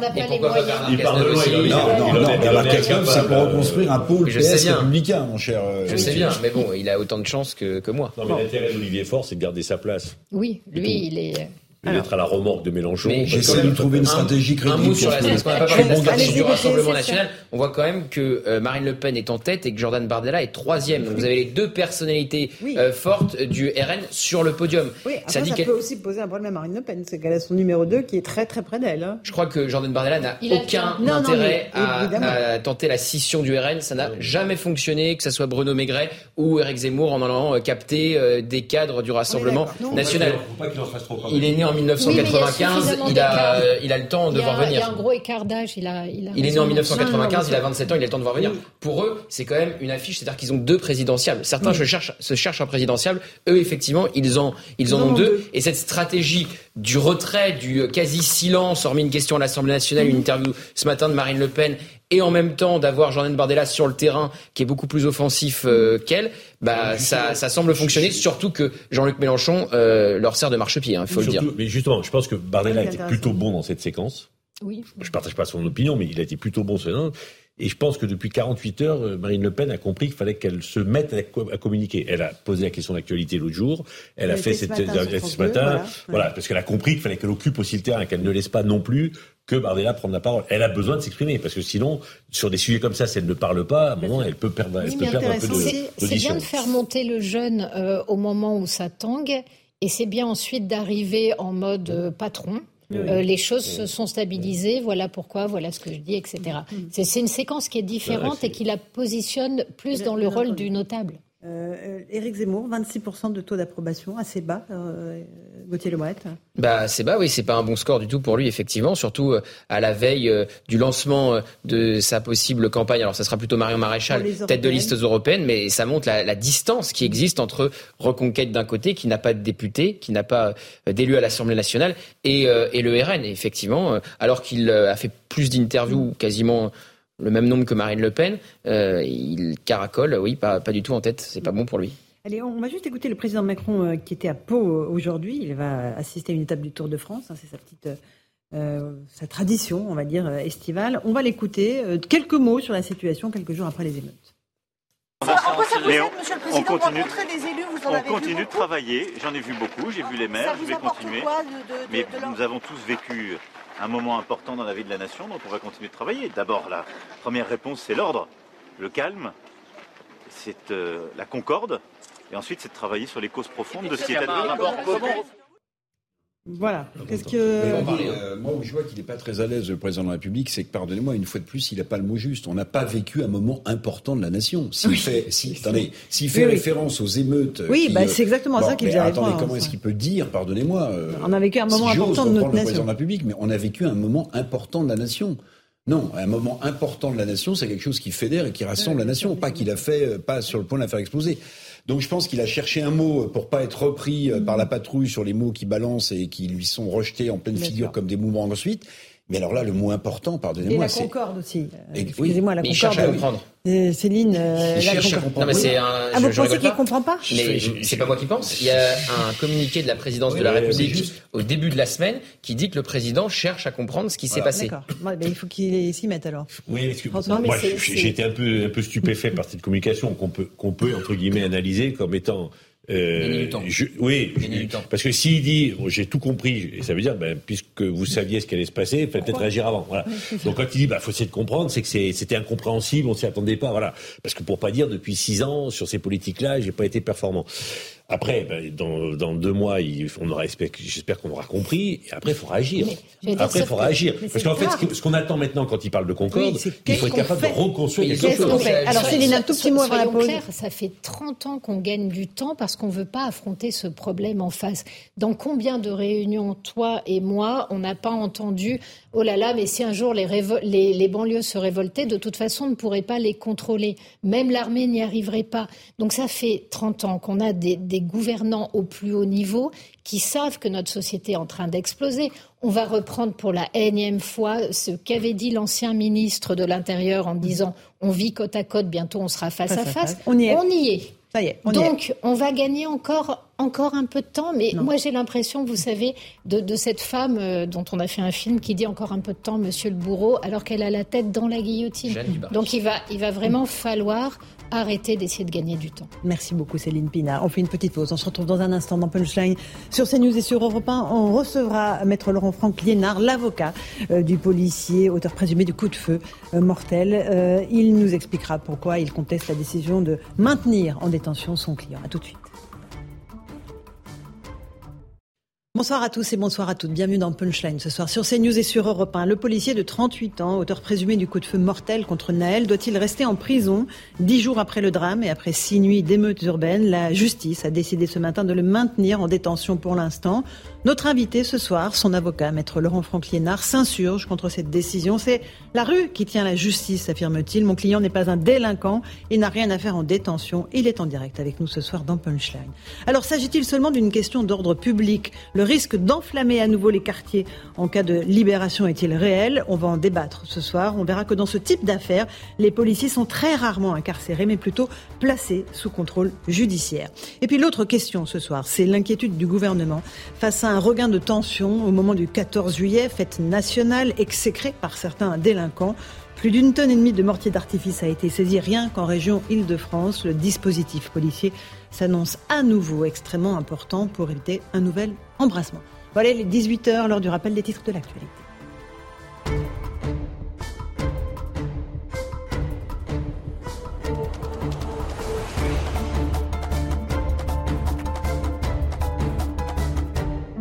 Il est 18h, bienvenue si vous nous rejoignez à l'instant sur Europe 1 et sur CNews. La Première ministre était ce matin en visite euh, à Lisieux, un quartier durement touché par les violences urbaines ces derniers jours. Un bureau euh, de tabac avait été incendié, les locaux de la police municipale également visés par des tirs de mortier d'artifice. La Première ministre a tenté de rassurer les habitants et les commerçants.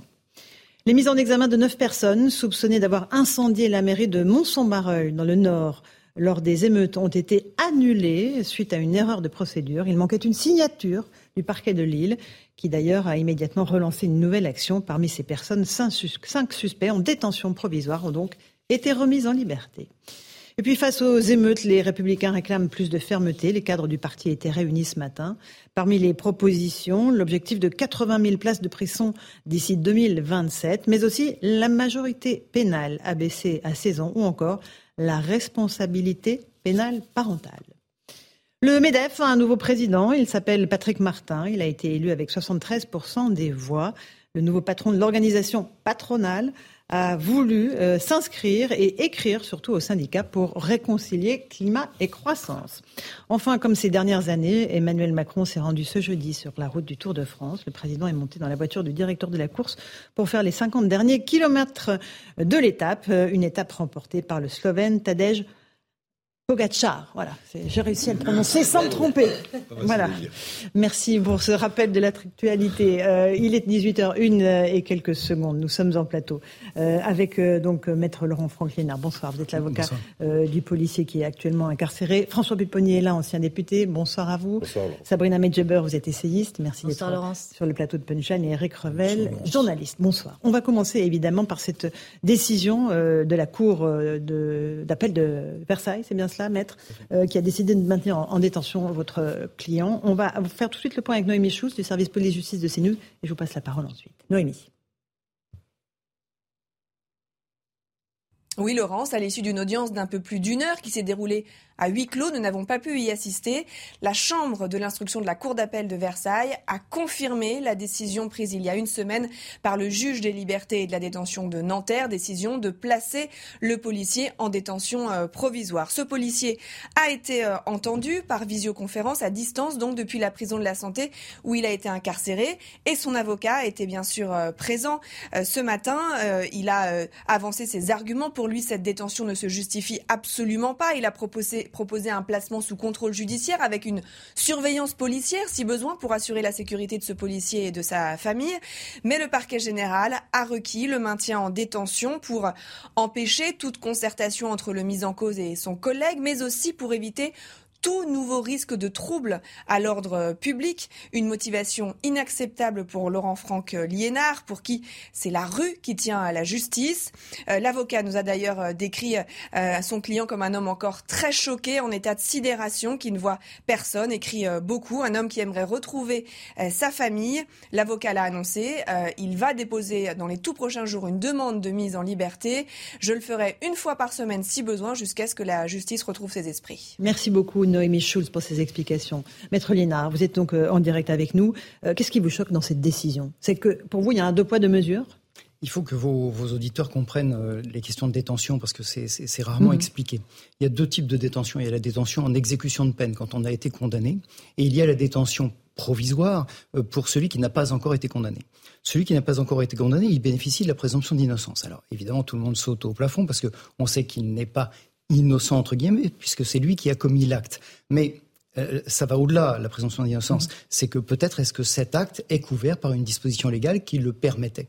Donc le débat est là.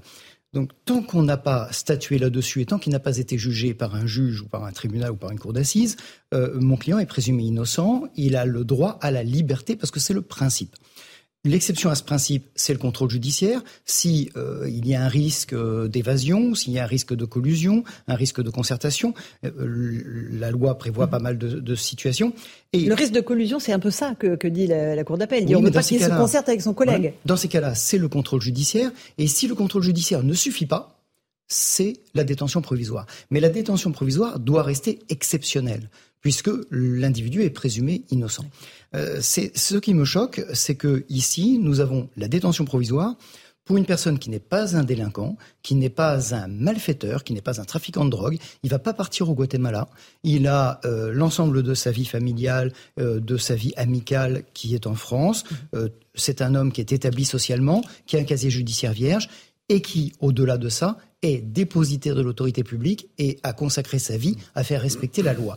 Donc c'est très choquant de prendre cet individu et de le traiter comme un délinquant qui voudrait euh, faire pression sur les victimes ou des choses comme ça, et de le mettre en détention. Mhm.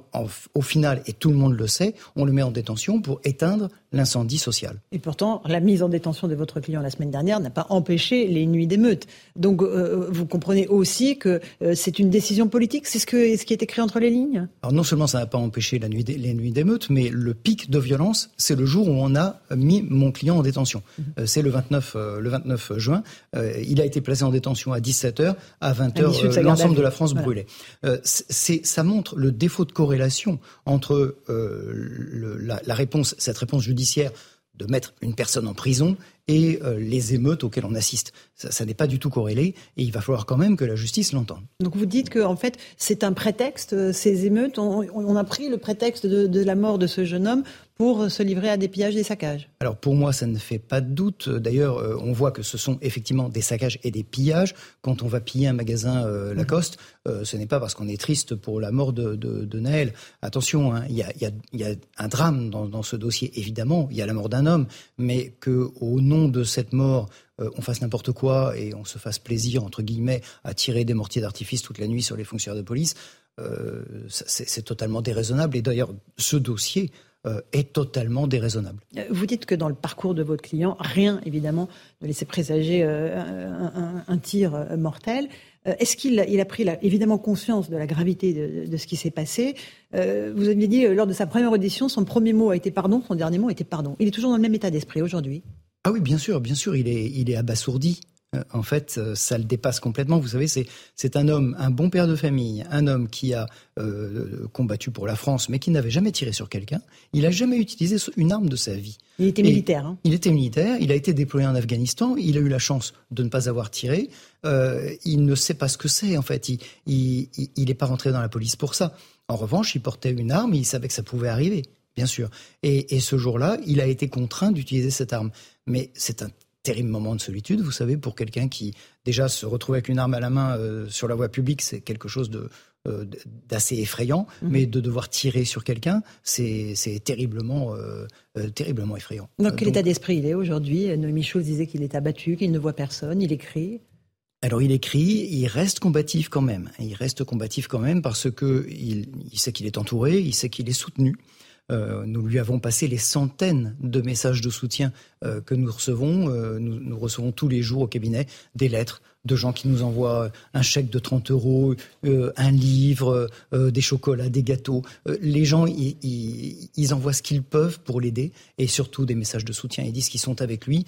moi, je lui, ai, je lui ai dit, alors je viole mon secret professionnel un petit peu mais, mais, mais, pourquoi pas? Après tout, tout le monde le viole aujourd'hui. Euh, donc, euh, je lui ai dit que j'étais assis dans la cellule avec lui et, je suis assis dans la cellule avec lui. Et je vais me battre tous les jours pour qu'il en sorte. Mhm. Donc, c'est-à-dire que vous allez présenter à nouveau une demande de remise en liberté dans les prochains jours Oui, bien sûr, parce qu'il n'a rien à faire en prison. Mhm quitte à ce que voilà, le, elle soit refusée Vous irez euh, jusqu'au bout, en fait, la Oui, nous, nous irons devant la Chambre de l'instruction euh, en espérant qu'à un moment les choses s'apaisent et qu'à un moment les magistrats n'aient plus peur de le laisser libre, parce que je pense que c'est une peur. Donc ils n'agissent pas en fonction du droit, c'est ce que vous nous dites ce soir, maître.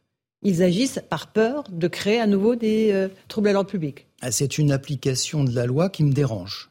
Voilà, je, je je ne peux pas contester une décision de justice. Hein. on la conteste par des voies de droit, on la conteste pas publiquement, mais euh, c'est une application de la loi qui n'est pas mienne. Maître Laurent Franklin est notre invité. On fait une toute petite pause. On se retrouve dans un instant dans Punchline sur CNews et sur Europe 1. On reviendra euh, sur euh, ce que vient de dire Gérald Darmanin, ministre de l'Intérieur. Euh, il dénonce la publication dans un magazine, Oisebdo, d'informations personnelles concernant votre client, une photo, quasiment son adresse, ce qui le met en danger. Il annonce saisir le procureur de la République. On en débat dans un instant. À tout de suite.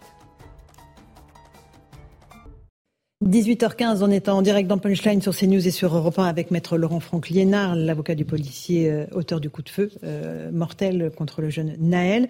Euh, le ministre de l'Intérieur, Gérald Darmanin, s'est ému de la publication d'un magazine qui s'appelle Oisebdo, où on voit une photo de votre client à visage découvert avec des informations extrêmement précises sur son lieu de résidence. malgré nos demandes de retrait de ce contenu irresponsable, dit le ministre de l'Intérieur, celle-ci persiste. Je saisis le procureur de la République. Euh, c'est une mise en danger de la vie de votre client. Oui, c'est totalement irresponsable, mais surtout, à quoi ça sert? Euh, Quel est l'intérêt pour lui de publier ça, à part faire le buzz, se faire connaître, euh, faire parler de lui, faire parler de ce magazine? C'est inqualifiable. Hein, euh, inqualifiable et, évidemment irresponsable. Euh, c'est une petite ville, hein, la, ville qu'il cite, c'est une mhm. petite ville. Il y a 4000 habitants. Euh, c'est assez facile de retrouver cette famille et c'est assez facile de passer à l'acte violent contre, contre elle. cette famille qui n'a rien demandé, hein, il, y a, il, y a, une femme qui n'a absolument rien demandé, qui n'est pas l'auteur de ce tir mortel et qui a droit quand même à la paix et au respect. Mhm. c'est la moindre des choses. Elle est menacée aujourd'hui. oui, elle est menacée. Son épouse et son enfant? Mhm. Elle est menacée, son enfant est menacé, ils sont sous protection, 24 euh, heures sur 24. Mhm. C'est très lourd, euh, évidemment, parce que vous avez la, conscience de la menace qui pèse sur vous, et puis vous avez le poids de cette protection. Euh, ce, ce, sont des vies brisées. Hein. Les, les, les, vies de cette famille mhm. sont brisées, alors que voilà, c'est un policier qui, qui a agi dans le cadre de la loi, dans en, fonction des préconisations de la loi et en fonction de ce que l'on lui mhm. avait appris en école de police sur ce type d'événement. C'est ça qui est, qui est dramatique, c'est qu'il a fait un acte qui est, qui, est, terrible, qui est très choquant. On a tous été choqués par mhm. cette vidéo, moi le mhm. premier. Euh, Quand vous l'avez vu, la vidéo, vous avez dû... Là, euh, c'est compliqué J'étais glacé, j'étais glacé, mais comme lui, quand il a vu la vidéo pour la première fois, il était glacé aussi. Parce que c'est terrible de voir en vidéo un, policier qui tue un homme. Euh, c'est évidemment terrible mais euh, on leur apprend ça en école de police, on leur, apprend, à protéger leur vie et la vie des autres au moyen de l'arme létale qu'ils portent si c'est nécessaire, si c'est indispensable. Et en l'espèce, c'était indispensable. C'est-à-dire qu'il explique son geste par le fait qu'il voulait protéger son collègue, c'est bien ça? Non, il explique son geste par la protection de son collègue, par sa propre protection, puisqu'il allait être écrasé par le véhicule s'il partait sur la gauche, et par la protection des autres citoyens, puisque l'instant d'avant, cette voiture a manqué d'écraser des citoyens qui sont euh, complètement innocents et qui risquaient de passer sous ses roues. Donc il fallait stopper le véhicule. En fait, il y a deux questions. Est-ce qu'il était nécessaire de l'arrêter? Et comment on l'arrête? Mhm. est-ce qu'il était nécessaire de l'arrêter? Bien sûr, parce qu'on ne peut pas laisser un gamin de 17 ans au volant euh, d'un véhicule de 400 mhm. chevaux faire n'importe quoi et mettre tout le monde en danger. Et comment on l'arrête? Eh bien là... Euh, pas par un tir dans la poitrine, évidemment. La justice, la justice ne me répond pas. Personne ne me répond. Tout le monde dit que le policier n'avait pas à tirer. Mais s'il n'avait pas tiré, comment est-ce qu'il l'arrêtait, cette voiture? On ne peut pas tirer dans les pneus, ça ne sert à rien. On ne peut pas tirer dans le moteur, ça ne marche pas. Euh, on est obligé de tirer dans le conducteur, et c'est d'ailleurs ce qu'on leur apprend en école. On leur apprend, dans ces cas-là, à ouvrir le feu sur le conducteur. Mais plutôt sur les parties inférieures du corps Ce qu'on leur apprend, c'est à tirer dans la zone létale, et lui a décidé de ne pas le faire. Lui a décidé de viser vers le bas parce qu'il ne voulait pas atteindre une zone létale, justement. Et, il l'explique bien. Il dit j'ai visé vers le bas pour ne pas tirer n'importe où et pour ne pas le tuer. Et c'est le recul de la voiture. Enfin, c'est la voiture qui avance qui fait dévier le coup. C'est la voiture qui le pousse. Et au moment où il déclenche le tir, la voiture le pousse et l'arme remonte. Et, c'est ce qui fait que le point d'impact.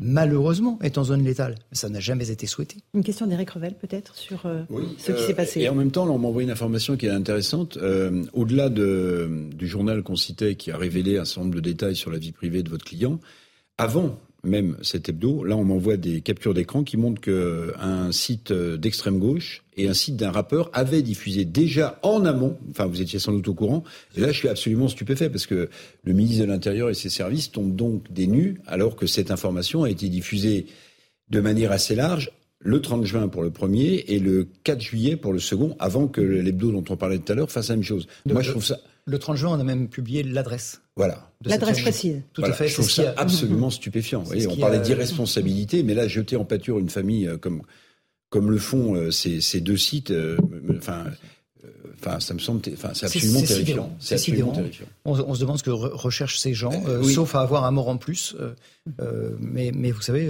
Alors, juste ma question, parce que pas... je, voulais insister sur ce que disait Laurence tout à l'heure, Ferrari, qui me semble important, c'est que bon, il y a parmi les arguments du parquet, il y a l'idée de ces fameux troubles à l'ordre public.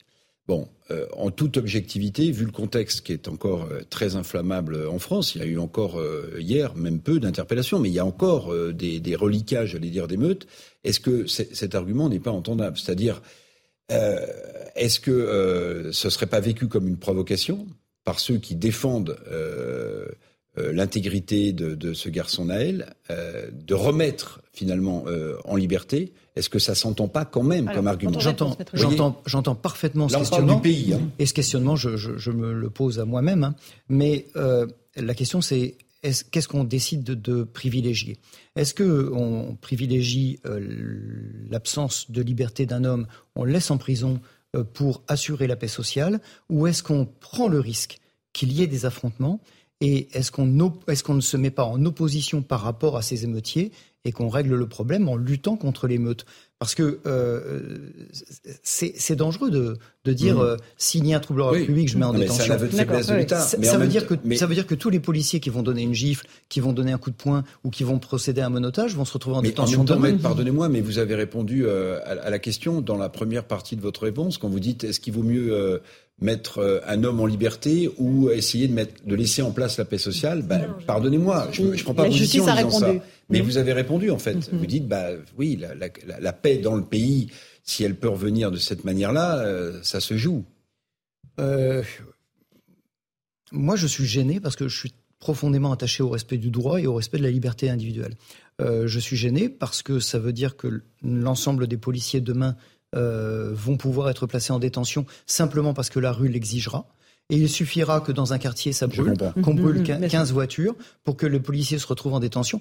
À quoi on va aboutir? On va aboutir à ce qu'on observe maintenant, c'est la démission totale des forces de police. Vous savez qu'il y a de nombreux policiers qui ont fait des rapports disant qu'ils remettaient leurs armes à l'armurerie et que désormais ils n'exerceront plus sur la voie publique pour ne pas se mettre en danger. Ça veut dire un retrait du dernier rempart. Parce que les forces de police et, de la gendarmerie, c'est le dernier rempart. C'est ce qui est recherché. On recherche à ce que l'État euh, soit complètement affaibli, y compris dans son dernier rempart, c'est-à-dire les forces de police et de gendarmerie. Euh, c'est extrêmement dangereux, extrêmement dangereux. On est en train de jouer avec le feu. Moi, je préfère qu'on brûle 15 voitures et qu'on arrête les, émeutiers, qu'on les traduise devant la justice mmh. et qu'on les condamne. Euh, fondamentalement, je préfère ça. Maître Liénard, il y a une question aussi qui se pose sur la bande audio de cette vidéo que chacun a pu voir sur Internet. Qu'est-ce qui est dit par l'un et l'autre des deux policiers? Est-ce qu'il y a un moment, l'un d'entre eux dit shoot-le dans la tête, oui ou non? Mon, client conteste formellement être l'auteur des, propos qu'on lui, euh, lui prête mhm, mhm. Dans, la presse. Après, euh, ce que déclare l'autre policier, ça le regarde, c'est le fond du dossier, c'est le secret de l'instruction. Je, ne vais pas vous le révéler, publiquement.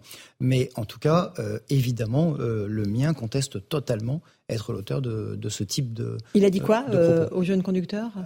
Il l'a dit coupe, coupe. Pour coupe, coupe, le moteur, c'est ça Pour qu'il coupe le contact. D'accord, effectivement. les, on sait que votre client est désormais euh, en détention, sa remise en liberté a été refusée. Les procédures peuvent durer des années. Là, je ne parle pas de la détention, mais de la durée de la procédure. Euh, ça peut durer quoi des, mois, des années Le pire euh que j'ai eu, c'est 12 ans. 12 ans 12 mmh. ans. donc, qu'est-ce qui va se passer pour votre client? Pendant tout ce temps-là Mon client, il va falloir qu'il fasse preuve d'une extrême patience, comme tous les gens qui, ont, qui, qui, sont pris dans cette machine à broyer qu'est la justice française. Euh, il va falloir qu'il fasse preuve d'une extrême patience et, puis qu'il reste combatif sur la durée. Vous voyez, euh, j'ai dîné récemment avec un de mes anciens clients qui a passé 4 ans et demi d'enfer et qui a été lavé de tout soupçon après 4 ans et demi. Euh, 4 ans et demi à se battre tous les jours avec l'épée de Damoclès au-dessus de la tête. Euh, ce sont des gens qui, qui ils s'en sortent pas indemnes, hein, évidemment.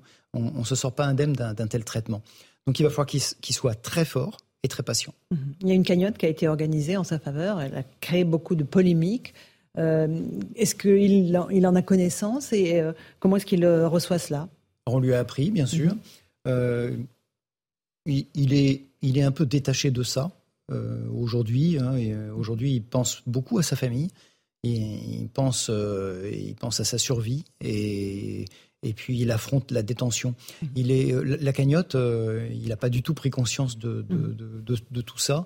Et puis ça reste pour lui très éloigné de son quotidien et de sa réalité. La mort du jeune Nel aussi, il en a pris conscience. Ce qui s'en est suivi également, la violence qui s'est déchaînée à travers le pays.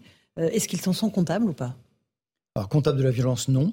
Comptable de la mort du jeune Naël, évidemment. Euh, il, assume parfaitement sa responsabilité. Vous savez, c'est un homme qui a vraiment les pieds sur terre. Il assume parfaitement sa responsabilité. Euh, il, présente ses excuses, ses, profonds regrets. Mais au final, quand on fait le point, quand on fait la part des choses, la somme de tout, euh, il dit je n'avais pas d'autre moyen. Et, en fait, c'est ça, la, clé de tout ça, c'est qu'il n'avait pas d'autre moyen, sauf à laisser cette voiture repartir, et sauf à prendre le risque qu'une famille soit écrasée. Une dernière question, Maître Liénard, quand vous voyez l'instrumentalisation politique autour de, cette affaire, les prises de position de la gauche, de la France insoumise, qui, vous dites qu'ils accrochent les cibles dans le dos de tous les policiers de France? Oui, ils accrochent des cibles, ils mettent beaucoup d'huile sur le feu, et je rappelle que dans ce euh, pays encore, nous avons un droit et que le droit il est exercé par les magistrats. Et c'est le juge qui juge. C'est pas la presse, c'est pas le politicien, c'est pas le président de la République qui juge d'un acte, c'est le juge. Il faut laisser ce juge juger. Il a déjà beaucoup de responsabilités, il a besoin de temps parce que rien ne se fait dans l'urgence. J'ai des journalistes qui m'appellent en disant on est, on est en train de faire l'enquête et, donc euh, on prend les déclarations de votre client. Oui, mais tout ça est couvert par le secret de l'instruction. Mmh. C'est pas aux journalistes de faire l'enquête, c'est aux, aux, policiers et c'est aux magistrats instructeurs. Donc laissons ces gens travailler parce que c'est le sens de notre droit et c'est très important que, que, ce droit soit respecté. Un dernier mot, François Maître, Vous avez dit qu'effectivement, la stratégie de certains, c'est de désarmer la police, qui est le dernier rempart pour les institutions républicaines. Et donc, question personnelle, est-ce que vous-même, vous êtes menacé, puisque vous êtes maintenant le défenseur de ce policier, est-ce que vous avez reçu des menaces? Oui, évidemment. Euh, alors, euh, pléthore d'injures et quelques menaces. Euh, j'ai l'habitude d'être menacé, je le suis tout le temps. L'ultra-gauche ne m'aime pas tellement. Mais, mais voilà, moi aussi, je fais face. Hein. Merci beaucoup, Maître Liénard, d'être venu ce soir sur Europe 1 et sur CNews euh, pour nous expliquer dans quel état d'esprit vous êtes et dans quel état d'esprit se trouve votre client. On va continuer à évoquer ce climat inflammable en France avec l'inquiétude du gouvernement visible, palpable, euh, à quelques jours du 13 et 14 juillet, qui sont traditionnellement euh, des jours compliqués pour les forces de l'ordre. Plus d'une tonne et demie de mortiers d'artifice ont déjà été saisis en Ile-de-France. On fait le point avec Corentin Brio. En quoi ça vous aide, Monsieur le Président, on continue, des élus, vous en on continue de travailler, j'en ai vu beaucoup, j'ai vu les maires, je vais continuer. mais nous avons tous vécu un moment important dans la vie de la nation, donc on va continuer de travailler. D'abord, 400 kilos à Paris mardi soir, 54 000 engins pyrotechniques à Besançon. Les saisies de mortiers d'artifice par la police s'accumulent depuis le début des émeutes. Rien qu'en région parisienne, c'est une tonne et demie d'artifice qui a été saisie par les forces de l'ordre en seulement une semaine. Un chiffre impressionnant, mais en dessous de ce qui circule réellement. Un constat effectué par William Maury, délégué national du syndicat de police Alliance. La saisie euh, d'une tonne 5, euh, c'est un peu comme les, stupéfiants. Euh, on parle de ce qui est saisi, mais pas de ce qui est rentré. C'est-à-dire que là, la masse de mortiers qui est rentrée depuis la fin des émeutes, parce que c'est à partir de là où les commandes ont été faites, ça doit être quelque chose qu'on peut multiplier par 3 ou par 4 facilement. Selon le membre du syndicat de police, les forces de l'ordre craignent de nouveaux dégâts à cause des engins pyrotechniques. Moi, j'ai peur pour le, pour le 14 juillet parce que c'est là aussi où il l'utilise à tort et à travers euh, et pas que sur les émeutes. Et euh, je pense qu'on on risque d'avoir un regain de violence avec ces mortiers d'artifice. Illégal à l'achat en France, les saisies douanières de mortiers d'artifice et autres matériels pyrotechniques ont atteint 1578 kilos en 2022. François Pupponi, on va avoir un 13 et 14 juillet compliqué. C'est ce que tout le monde craint. D'ailleurs, toutes les saisies qu'il y avait sont surréalistes. Parce qu'on n'a jamais saisi autant de, de, produits d'artifice en France. On sait que certains reconstituent les stocks euh, via Internet, via l'Allemagne beaucoup. autant la Belgique, on a su juguler un peu le, sujet, mais en Allemagne, on a du mal à empêcher que les produits rentrent. Donc oui, le, risque est réel. Mhm. Et le 14 juillet, évidemment, Sabrina Medjeber, c'est une date euh, qui exècre euh, les délinquants. C'est une date euh, qui exècre les délinquants, mais c'est également une date qui est redoutée par les services de police avec le 31 décembre. Donc euh, il y a évidemment un risque d'un bis repetita où les, les, les, délinquants euh, vont profiter justement de, cette fête pour, pour bah, s'amuser, hein, parce que c'est un jeu pour eux, hein, c'est récréatif hein, de jeter des, des mortiers sur, sur les policiers, attaquer les institutions. Et pourquoi pas des gens aussi tuer des gens hein. Je veux dire, on est dans une société tellement anomique aujourd'hui que de toute façon, il n'y a plus du tout ni respect des institutions, ni respect des individus. Donc je pense qu'il y a un risque, et c'est pas le chiffre que vous avez montré, Laurence, il est titanesque. Hein. Vraiment, un million et demi, c'est énorme. Nous sommes le 6 juillet, c'est dans quelques jours. Donc oui, je pense que les, forces de police qui sont déjà épuisées, certains sont en vacances, euh, certains sont, ont carrément même certainement démissionné de leurs fonctions. Euh, je pense qu'ils ont, ils ont peut-être, enfin peut-être, ils ont certainement très peur de ce qui peut se mm. passer euh, sur l'ensemble du territoire métropolitain, parce que comme comme l'ont révélé les émeutes, ce ne sera pas simplement que dans les grandes conurbations. Hein, là, désormais, c'est l'ensemble, l'ensemble du territoire qui est attaqué. Et donc, oui, je pense qu'il y a une potentialité euh, très forte du risque euh, d'embrasement, encore une fois, de. Bien sûr. Eric Reves, vous disiez tout à l'heure, la, tension est encore vive. Hein. Oui, bah oui, oui, oui, c'est pour ça que je posais la question qui peut paraître un peu, mais euh, voilà, liberté d'un homme, pas jugé, présumé innocent, et puis paix, paix sociale et paix civile mmh. dans un pays qui s'enflamme mais je regardais surtout, en, moyenne, enfin, j'ai plus le chiffre en tête, c'est entre 300 et 400 voitures qui sont brûlées euh, lors de la traditionnelle fête du 14 juillet. Donc là, vu l'état euh, de, d'inflammabilité de l'atmosphère. Allez, petite pause, le temps du rappel des titres de l'actualité. Il est 18h31 minutes. On est en direct sur Punchline et euh, sur News et Europe 1 surtout. Les suites de l'affaire du fonds Marianne, le manque de rigueur, l'opacité et la désinvolture ont conduit au fiasco, a conclu la commission d'enquête du Sénat. Pour le rapporteur, certaines des associations ayant bénéficié du fonds ont effectué un vrai travail, mais ce n'est pas le cas des deux principales d'entre elles. Moscou dit avoir atteint toutes ses cibles en Ukraine. L'armée russe affirme avoir frappé des sites militaires après une attaque qui a fait au moins quatre morts à Lviv. Toutes les installations ciblées ont été touchées, précise le ministère russe de la Défense sur Telegram. Et puis le PSG poursuit son mercato après avoir présenté son nouvel entraîneur Luis Enrique hier. Le club parisien annonce deux nouvelles recrues le défenseur central slovaque Milan Skriniar et l'ailier espagnol Marco Asensio font désormais partie de l'équipe. Merci pour le rappel des titres de l'actualité. Dans un instant, on se retrouve dans Punchline sur CNews et sur Europe 1. Euh, Michel Onfray sera notre invité, philosophe. Il pose son regard il donne son diagnostic sur ce que la France vient de vivre, ces journées d'émeutes urbaines. A tout de suite dans Punchline. Dans Punchline sur CNews et sur Europe 1 avec notre invité, c'est Michel Onfray, philosophe et auteur de Anima, vie et mort de l'âme aux éditions Alba Michel. Bonsoir Michel Onfray. Merci d'être euh, ce soir euh, dans Punchline. La France a vécu une semaine d'émeutes urbaines sans précédent, avec une facture de dégâts colossale qui se monte à plus d'un milliard d'euros. Comment est-ce que vous qualifiez euh, cet épisode que nous avons vécu des, émeutes, une guérilla? Comment est-ce que vous l'appelez, vous?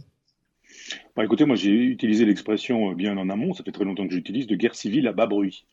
Alors on m'a fait savoir ici ou là qu'il ne s'agissait pas de guerre civile, bien sûr, il faut absolument éviter les mots qui pourraient dire précisément ce que sont les choses.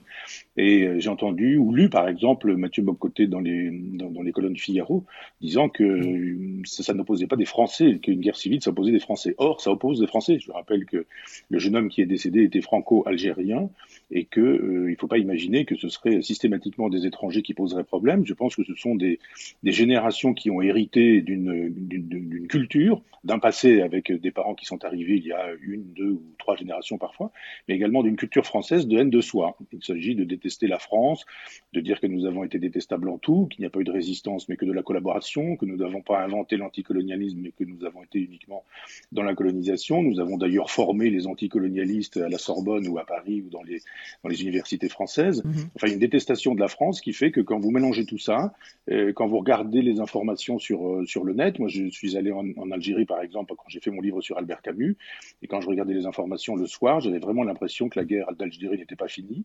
On nous parlait toujours de la France comme d'un ennemi. le président Tebboune vient de nous faire savoir récemment qu'il ajoutait à l'hymne national euh, un grand couplet détestant la France. Donc je pense qu'il y a un moment donné où les enfants, qui, les enfants ou les jeunes ou les, ou, ou les gens qui ont 20 ans aujourd'hui, à qui on a dit que la France était détestable, prennent la France au mot en disant oui, bien sûr, vous avez raison d'être détestable, d'ailleurs on vous déteste et puis on va vous faire voir. Ajoutez à ça cette, idée qu'on fait quand même l'éloge, enfin la gauche fait quand même l'éloge du consumérisme depuis des années. Je vais revenir, comme toujours, à la France de Maastricht, mais cette idée que jadis la gauche a fait de Bernard Tapie son héros, eh bien, ces, ces, gens qui pillent disent, bah oui, mais Tapie, c'est notre héros aussi. Nous, on a envie de s'enrichir sans travailler. On a envie de, de, franchir les bornes de la loi. On casse des vitrines et puis on embarque des, des chaussures de luxe, on vole des, chaussures, des voitures de luxe, on, vole des, des, iPhones ou tout, le matériel. Bien sûr. Ça veut dire que pour vous, Michel Onfray, une partie de la jeunesse, je parle bien d'une partie, n'a pas fait sécession. Au contraire, euh, elle a fait une démonstration de force, mais elle s'inscrit dans la logique capitaliste. Ah mais c'est là que Mélenchon ne comprend rien du tout, c'est-à-dire qu'elle n'est pas du tout anticapitaliste, elle est capitaliste à l'état pur, c'est le libéralisme à l'état pur, ces gens-là. C'est sans foi ni loi, de l'argent, du fric, du paraître, pas de morale. C'est très exactement euh, la fable de Mandeville, vous savez, qui au XVIIIe siècle nous disait que finalement les vices privés faisaient les vertus publiques. Et là on nous dit, ben voilà, les, vices privés, vous les avez. Je ne suis pas bien sûr que les vertus publiques en sortent. Et, d'ailleurs, c'est même très exactement l'inverse. C'est la preuve que le libéralisme est une idéologie comme les autres et que, comme toutes les idéologies, c'est une idéologie fautive. Donc ces gens sont dans, dans, l'apparaître, dans la possession, dans l'avoir. Ils ne sont que ce qu'ils ont. Donc évidemment, euh, ils prennent, ils ne disent pas merci, et puis aujourd'hui ils disent mais on prend et on n'a pas encore assez. Vous nous donnez des milliards dans les banlieues depuis très longtemps, vous nous construisez des infrastructures. Moi j'aimerais que dans mon village natal en Normandie, à Chambois, il y ait des infrastructures créées avec un argent qui pourrait, euh, qui pourrait arriver comme ça en mhm. quantité. Mais voilà, non, des gens qui nous disent euh, le, libéralisme, c'est-à-dire le marché fait la loi, pas besoin de morale, plus de surmoi, tout ça c'est formidable. Et ben voilà, je pense que et la gauche et la droite qui ont défendu ces idées-là depuis des années voient des gens qui leur disent une jeunesse qui leur dit on vous prend au mot. Michel Onfray, ce qu'on peut constater aussi, c'est que la violence s'est arrêtée après six jours, notamment sur injonction des dealers euh, qui ont dit à un moment aux jeunes maintenant vous arrêtez, le business doit reprendre. Il y a aussi l'intervention des imams qui ont appelé au calme. Ça veut dire que ce sont eux qui aujourd'hui contrôlent les quartiers? Oui, bien sûr, c'est l'équivalent de la CGT qui disait, ou du Parti communiste, qui disait, oh, mais ce sont il faut savoir arrêter une grève. Et, là, c'est la même chose, c'est-à-dire que bon, euh, tout ça est formidable, mais il va quand même falloir arrêter parce que nous, euh, on voit notre chiffre d'affaires qui baisse, disent les, dealers. Il n'est pas question, bah, quand il s'agit du marché, euh, que le chiffre d'affaires baisse. Ces gens-là ignorent la morale. S'il faut être immoral d'ailleurs pour faire des bénéfices, ils sont immoraux. Simplement, ils ne connaissent qu'une seule chose, c'est effectivement l'effondrement du marché. Et là, si effondrement du marché il y a, on, on claque des doigts en disant allez hop, tout le monde rentre à la maison et singulièrement tout le monde rentre à la maison pas du tout effectivement les, réseaux sociaux qui sont responsables. C'est comme si on, rendait coupable euh, la, corde du pendu en disant le type qui a fabriqué la corde est coupable du fait que quelqu'un se soit pendu avec. Là, c'est exactement la même chose. On détourne l'attention des gens en disant ce sont les réseaux sociaux qui ont rendu ça possible, mais derrière les réseaux sociaux, il y a des gens qui veulent de la violence. Et, ce ne sont pas les réseaux sociaux qu'il faut incriminer, c'est la politique de Macron et de ceux qui, qui ont mené cette même politique. C'est-à-dire Macron, il sort du socialisme. Macron, il était dans le gouvernement de Hollande et puis Hollande pensait la même chose que, Sarkozy quand il a fallu euh, supprimer euh, l'effet du référendum en 2005 avec le traité de Lisbonne en 2008. Enfin, c'est tout ce monde-là qui récolte ce mhm. qu'il a semé depuis des années. Alors, Michel Onfray, on a assisté depuis quelques jours à une sorte de festival, une sorte de festival de propositions euh, à droite sécuritaires pour sanctionner les auteurs de ces violences quand ils sont mineurs, engagement de l'autorité parentale avec amende à la clé, suppression des allocations familiales, création de places en prison ou de centres éducatifs fermés. La réponse sécuritaire, c'est la seule réponse à apporter à ce qui s'est passé ou pas non, mais ça mange pas de pain, tous ces gens qui nous disent qu'il faut faire, euh, qu'il faut faire de telle sorte que ça, ça n'est plus lieu, le président de la République qui dit nous ne laisserons pas passer, mais ils ont déjà laissé passer depuis des années, euh, la première ministre qui nous dit euh, tout ça ne restera pas impuni, mais bien sûr que si, tout ça va rester impuni. ils n'ont pas les moyens de, de leurs mots, ces gens-là. Euh, c'est-à-dire qu'ils nous disent euh, on va mettre en prison, il n'y a pas de prison. Ils nous disent on va restaurer l'autorité, mais il n'y a pas d'autorité. Ils nous disent euh, on va faire de telle sorte qu'il y aura à nouveau du lien social, mais comment? Dans quelle école? Avec quels enseignants? On va continuer à laisser un certain nombre de, de, de, de, médias du service public, de journaux subventionnés, de journaux qui défendent, qui défendent cette chienlit. On va continuer à les subventionner avec l'argent de l'État pour pouvoir continuer à, à, à déverser cette idéologie qui produit ce qu'elle produit. Non, c'est une véritable révolution qu'il faudrait, alors pas une révolution euh, jacobine à la Mélenchon, mhm. mais une révolution girondine qui permettrait de dire on reprend euh, le général de Gaulle, la Ve République, et, on fait référence au référendum, on demande au peuple ce qu'il veut faire, ça fait bien longtemps qu'on ne demande plus au peuple ce qu'il veut faire. Et ça fait bien longtemps qu'effectivement, le peuple est aux techniciens, aux technocrates, aux administratifs, aux bureaucrates de, de, de, de, l'Europe. Et il y a des gens en face qui disent non, non, la, la, véritable France, elle est entre nos mains. Ce sont, on l'a vu, hmm. les dealers, les gens qui organisent le marché dans les banlieues. Et l'État n'existe pas, sauf pour éventuellement prélever des impôts sur la cagnotte du gendarme. Euh. Évidemment, et ensuite euh, pour euh, payer les dégâts et notamment la facture d'un milliard d'euros. Mais, mais, juste le référendum, on poserait quel type de questions aux Français? Sécurité, qu'est-ce qu'on peut faire pour améliorer la sécurité? Immigration, on leur pose ce type de questions par référendum? Les questions régaliennes. Je pense que les questions régaliennes, à savoir, doit-on conduire une guerre, par exemple, euh, en Ukraine? Ça, ça devrait pouvoir se gérer par référendum. Doit-on pouvoir continuer euh, à pratiquer l'immigration comme on la pratique? Doit-on continuer à imaginer que les services publics euh, puissent aujourd'hui utiliser l'argent public pour vomir sur la moitié de l'électorat français ou les trois quarts de l'électorat français? Enfin, les questions sont très simples. Ce ne sont pas des questions de, de, formules. vous avez toujours des, des, constitutionnalistes qui sont capables de vous trouver une, une question puis on sait bien finalement au, bout du compte que si la question est simple, il y a derrière quelque chose de beaucoup plus compliqué que les Français sont capables de comprendre. Je vous assure que le traité européen de 2005, moi j'étais dans des, dans des réunions où j'étais contre ce traité, mais j'étais dans des réunions où les gens avaient le texte euh, photocopié sur les genoux, ils avaient tout ça, stabiloté tout ça, ils sont capables, les Français, de comprendre des textes techniques, des textes juridiques avec des questions extrêmement simples. Euh, sur la question effectivement des guerres à mener aujourd'hui, doit-on par exemple mener des guerres? Comme on les a menées euh, en Libye, en Syrie, pourquoi est-ce que ce serait un domaine réservé du président de la République? Les Français ont leur avis à donner pour savoir si effectivement, quand il n'y a pas d'argent à donner aux gens les plus simples et les plus modestes, je rappelle qu'il y a des antivols sur la viande aujourd'hui dans les supermarchés, et eh bien pendant ce temps-là, vous avez le chef de l'État qui décide qu'il y a des budgets pour aller donner euh, des armes euh, aux, Ukrainiens. Moi, je veux bien qu'on donne des armes aux Ukrainiens. J'aimerais qu'on en donne aux Tibétains aussi. J'aimerais qu'on en donne à un certain nombre de pays qui sont occupés. Par exemple, Chypre, occupé par, euh, par la Turquie. Mmh. Enfin, il y a un moment donné où on, on peut solliciter le peuple qui est, je le rappelle, le fondement de la souveraineté nationale dans la Ve République. Bien sûr. Michel Onfray, quand vous dites euh, le référendum, ce n'est pas la solution à tout, évidemment. Comment on refait nation, si c'est encore possible? Comment est-ce qu'on reconstitue un socle commun culturel pour qu'on chacun arrive à se retrouver dans cet idéal euh, de la nation? Alors, il y, a, le référendum, bien sûr, parce que je crois qu'on peut conduire une politique d'urgence avec le peuple et pas contre le peuple ou malgré le peuple. Et puis, il y a une réorganisation anti-jacobine, je dirais. Il y a un moment donné où il faut se rappeler que la Révolution française qui a gagné, c'est celle des, des, des, Jacobins, pardon, mais que les Girondins ont ici existé. Je reviens aussi au général de Gaulle avec sa réforme de la régionalisation. Je pense que si nous faisions une espèce de communalisme libertaire, c'est-à-dire si on redonnait du pouvoir euh, aux communes, aux départements, aux régions, euh, en pensant qu'il y a une autonomie à décider. Je ne sais pas jusqu'où ça doit aller, mais on, devrait pouvoir redonner à des gens un certain type d'autonomie en imaginant que la nation, c'est pas seulement Paris qui décide, mhm. et que, par exemple, quand vous êtes en Guyane, quand vous êtes en Corse, quand vous êtes en Bretagne ou en Normandie, les obligations ne sont pas forcément les mêmes, même si on a tous envie d'être français, si on veut une nation française, on doit pouvoir détendre un peu le corset qui existe aujourd'hui dans les régions, non pas dans les, euh, dans les territoires, comme il est dit, mais dans les provinces, où on doit pouvoir redonner du pouvoir aux gens, du pouvoir de décision. Si on veut remettre 50% des gens dans le jeu de la citoyenneté, ces gens qui ne vont plus voter, il faut qu'on puisse leur redonner une règle du jeu. C'est pas la sixième République de Mélenchon, elle a déjà eu lieu, ça s'appelle la quatrième République. C'est le pouvoir des partis, c'est le pouvoir euh, des, des Mélenchons et de, leur, euh, de leurs consorts. On veut pas du pouvoir des partis, on veut pas du pouvoir des chefs de parti, on veut le pouvoir au peuple, on veut la souveraineté au peuple, on veut la souveraineté chez les gens qui pourraient reprendre intérêt à la chose publique. Le lien social, il se refait quand on dit, mais c'est vous qui allez décider là où vous êtes. Mmh. Et vous allez, sur ce sujet-là, décider localement, départementalement, régionalement ou nationalement.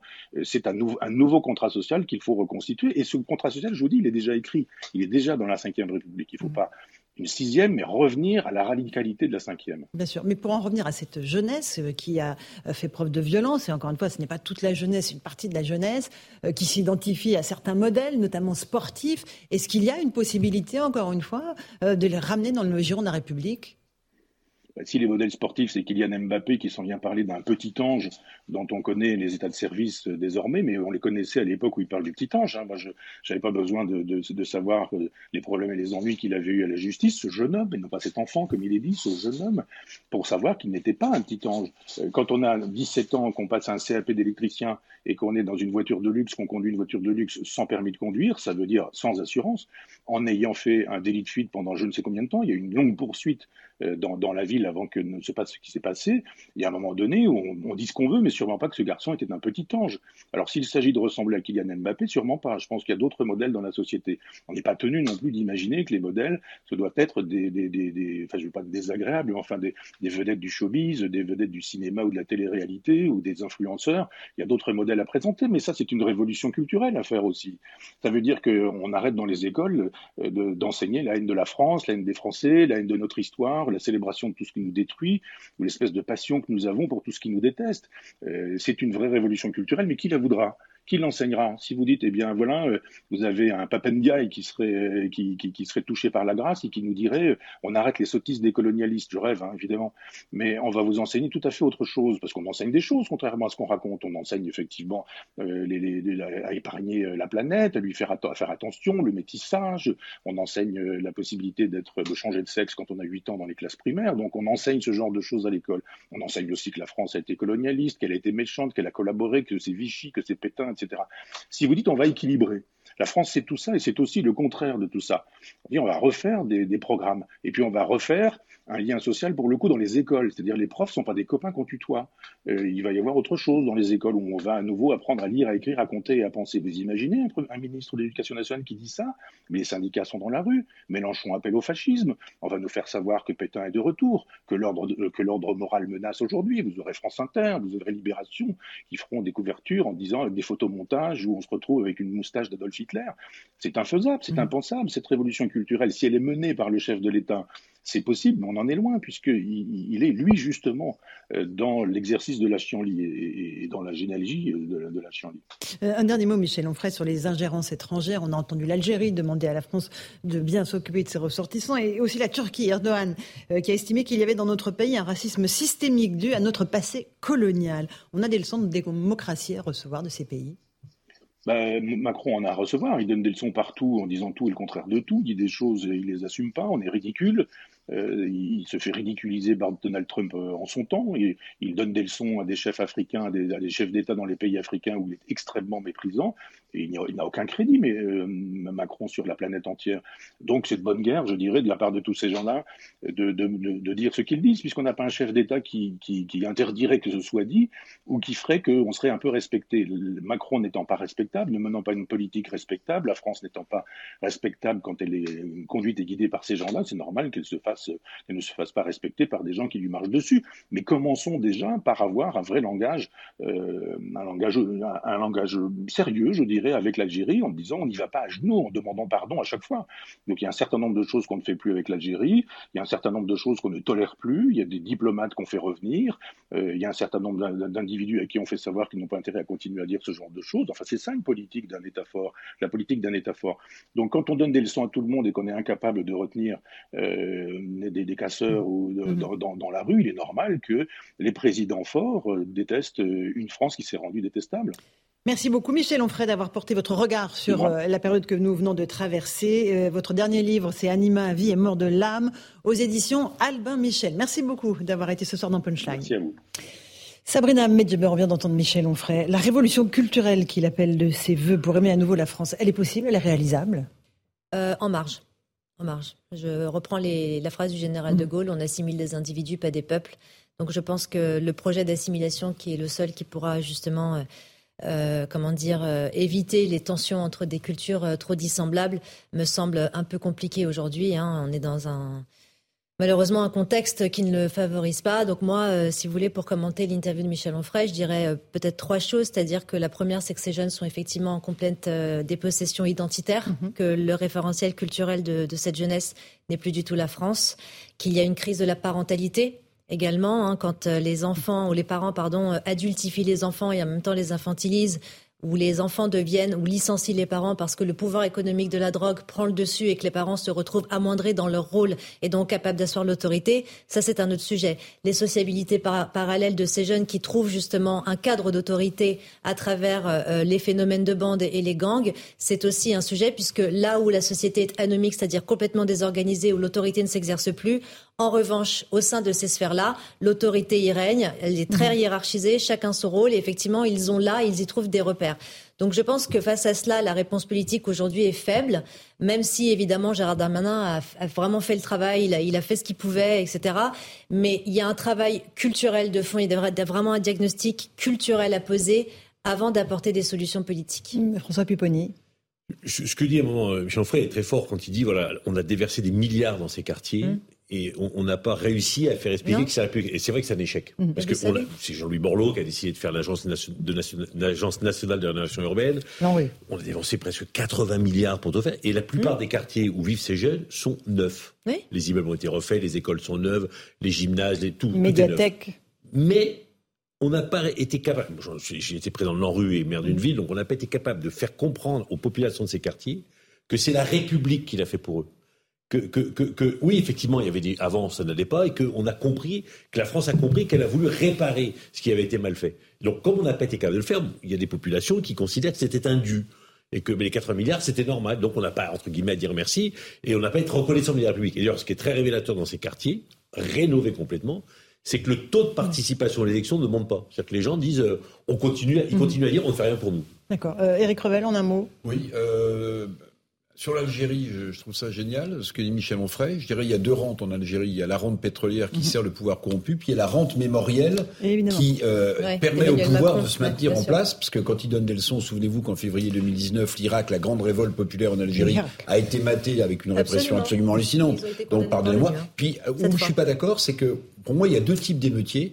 Il y a l'émeutier effectivement capitaliste qui pille, qui saccage pour revendre. Donc là, il est loin des idéaux euh, de gauche de la France insoumise. Ce qu'il veut faire, c'est du business avec ce qu'il a piqué. Mais il y a aussi quand même, quand on incendie une mairie, quand on incendie une école ou quand on s'attaque à un commissariat, il y a aussi une volonté de sécession avec une France qu'on n'aime pas et avec une République qu'on conchit. Et on, attaque les biens culturels, on attaque les biens de savoir aussi. Et ça, ce n'est pas du tout anecdotique. vous avez raison de le préciser. Les médiathèques, les centres médico-sociaux, les écoles. Les écoles. Si, peut-être que c'est un un, combat culturel à mener, encore une fois, Sabrina Medjeber. C'est un combat culturel à mener et malheureusement, bah, il va falloir encore euh, facturer tout ça. Hein. C'est l'État qui se rendra comptable euh, voilà, hein, de, de, tout, de, tous ces moyens qui seront mis en œuvre euh, afin de restaurer l'écrit, l'oral, voilà, l'éducation. L'éducation dans son sens le plus large. Merci à tous les trois, Sabrina Medjeber, Eric Revel, François Pupponi. Dans un instant, Christine Kelly sur CNews et Europe 1 Soir avec Raphaël Devolvé et Hélène Zelani sur Europe 1. Bonne soirée à vous sur nos deux antennes.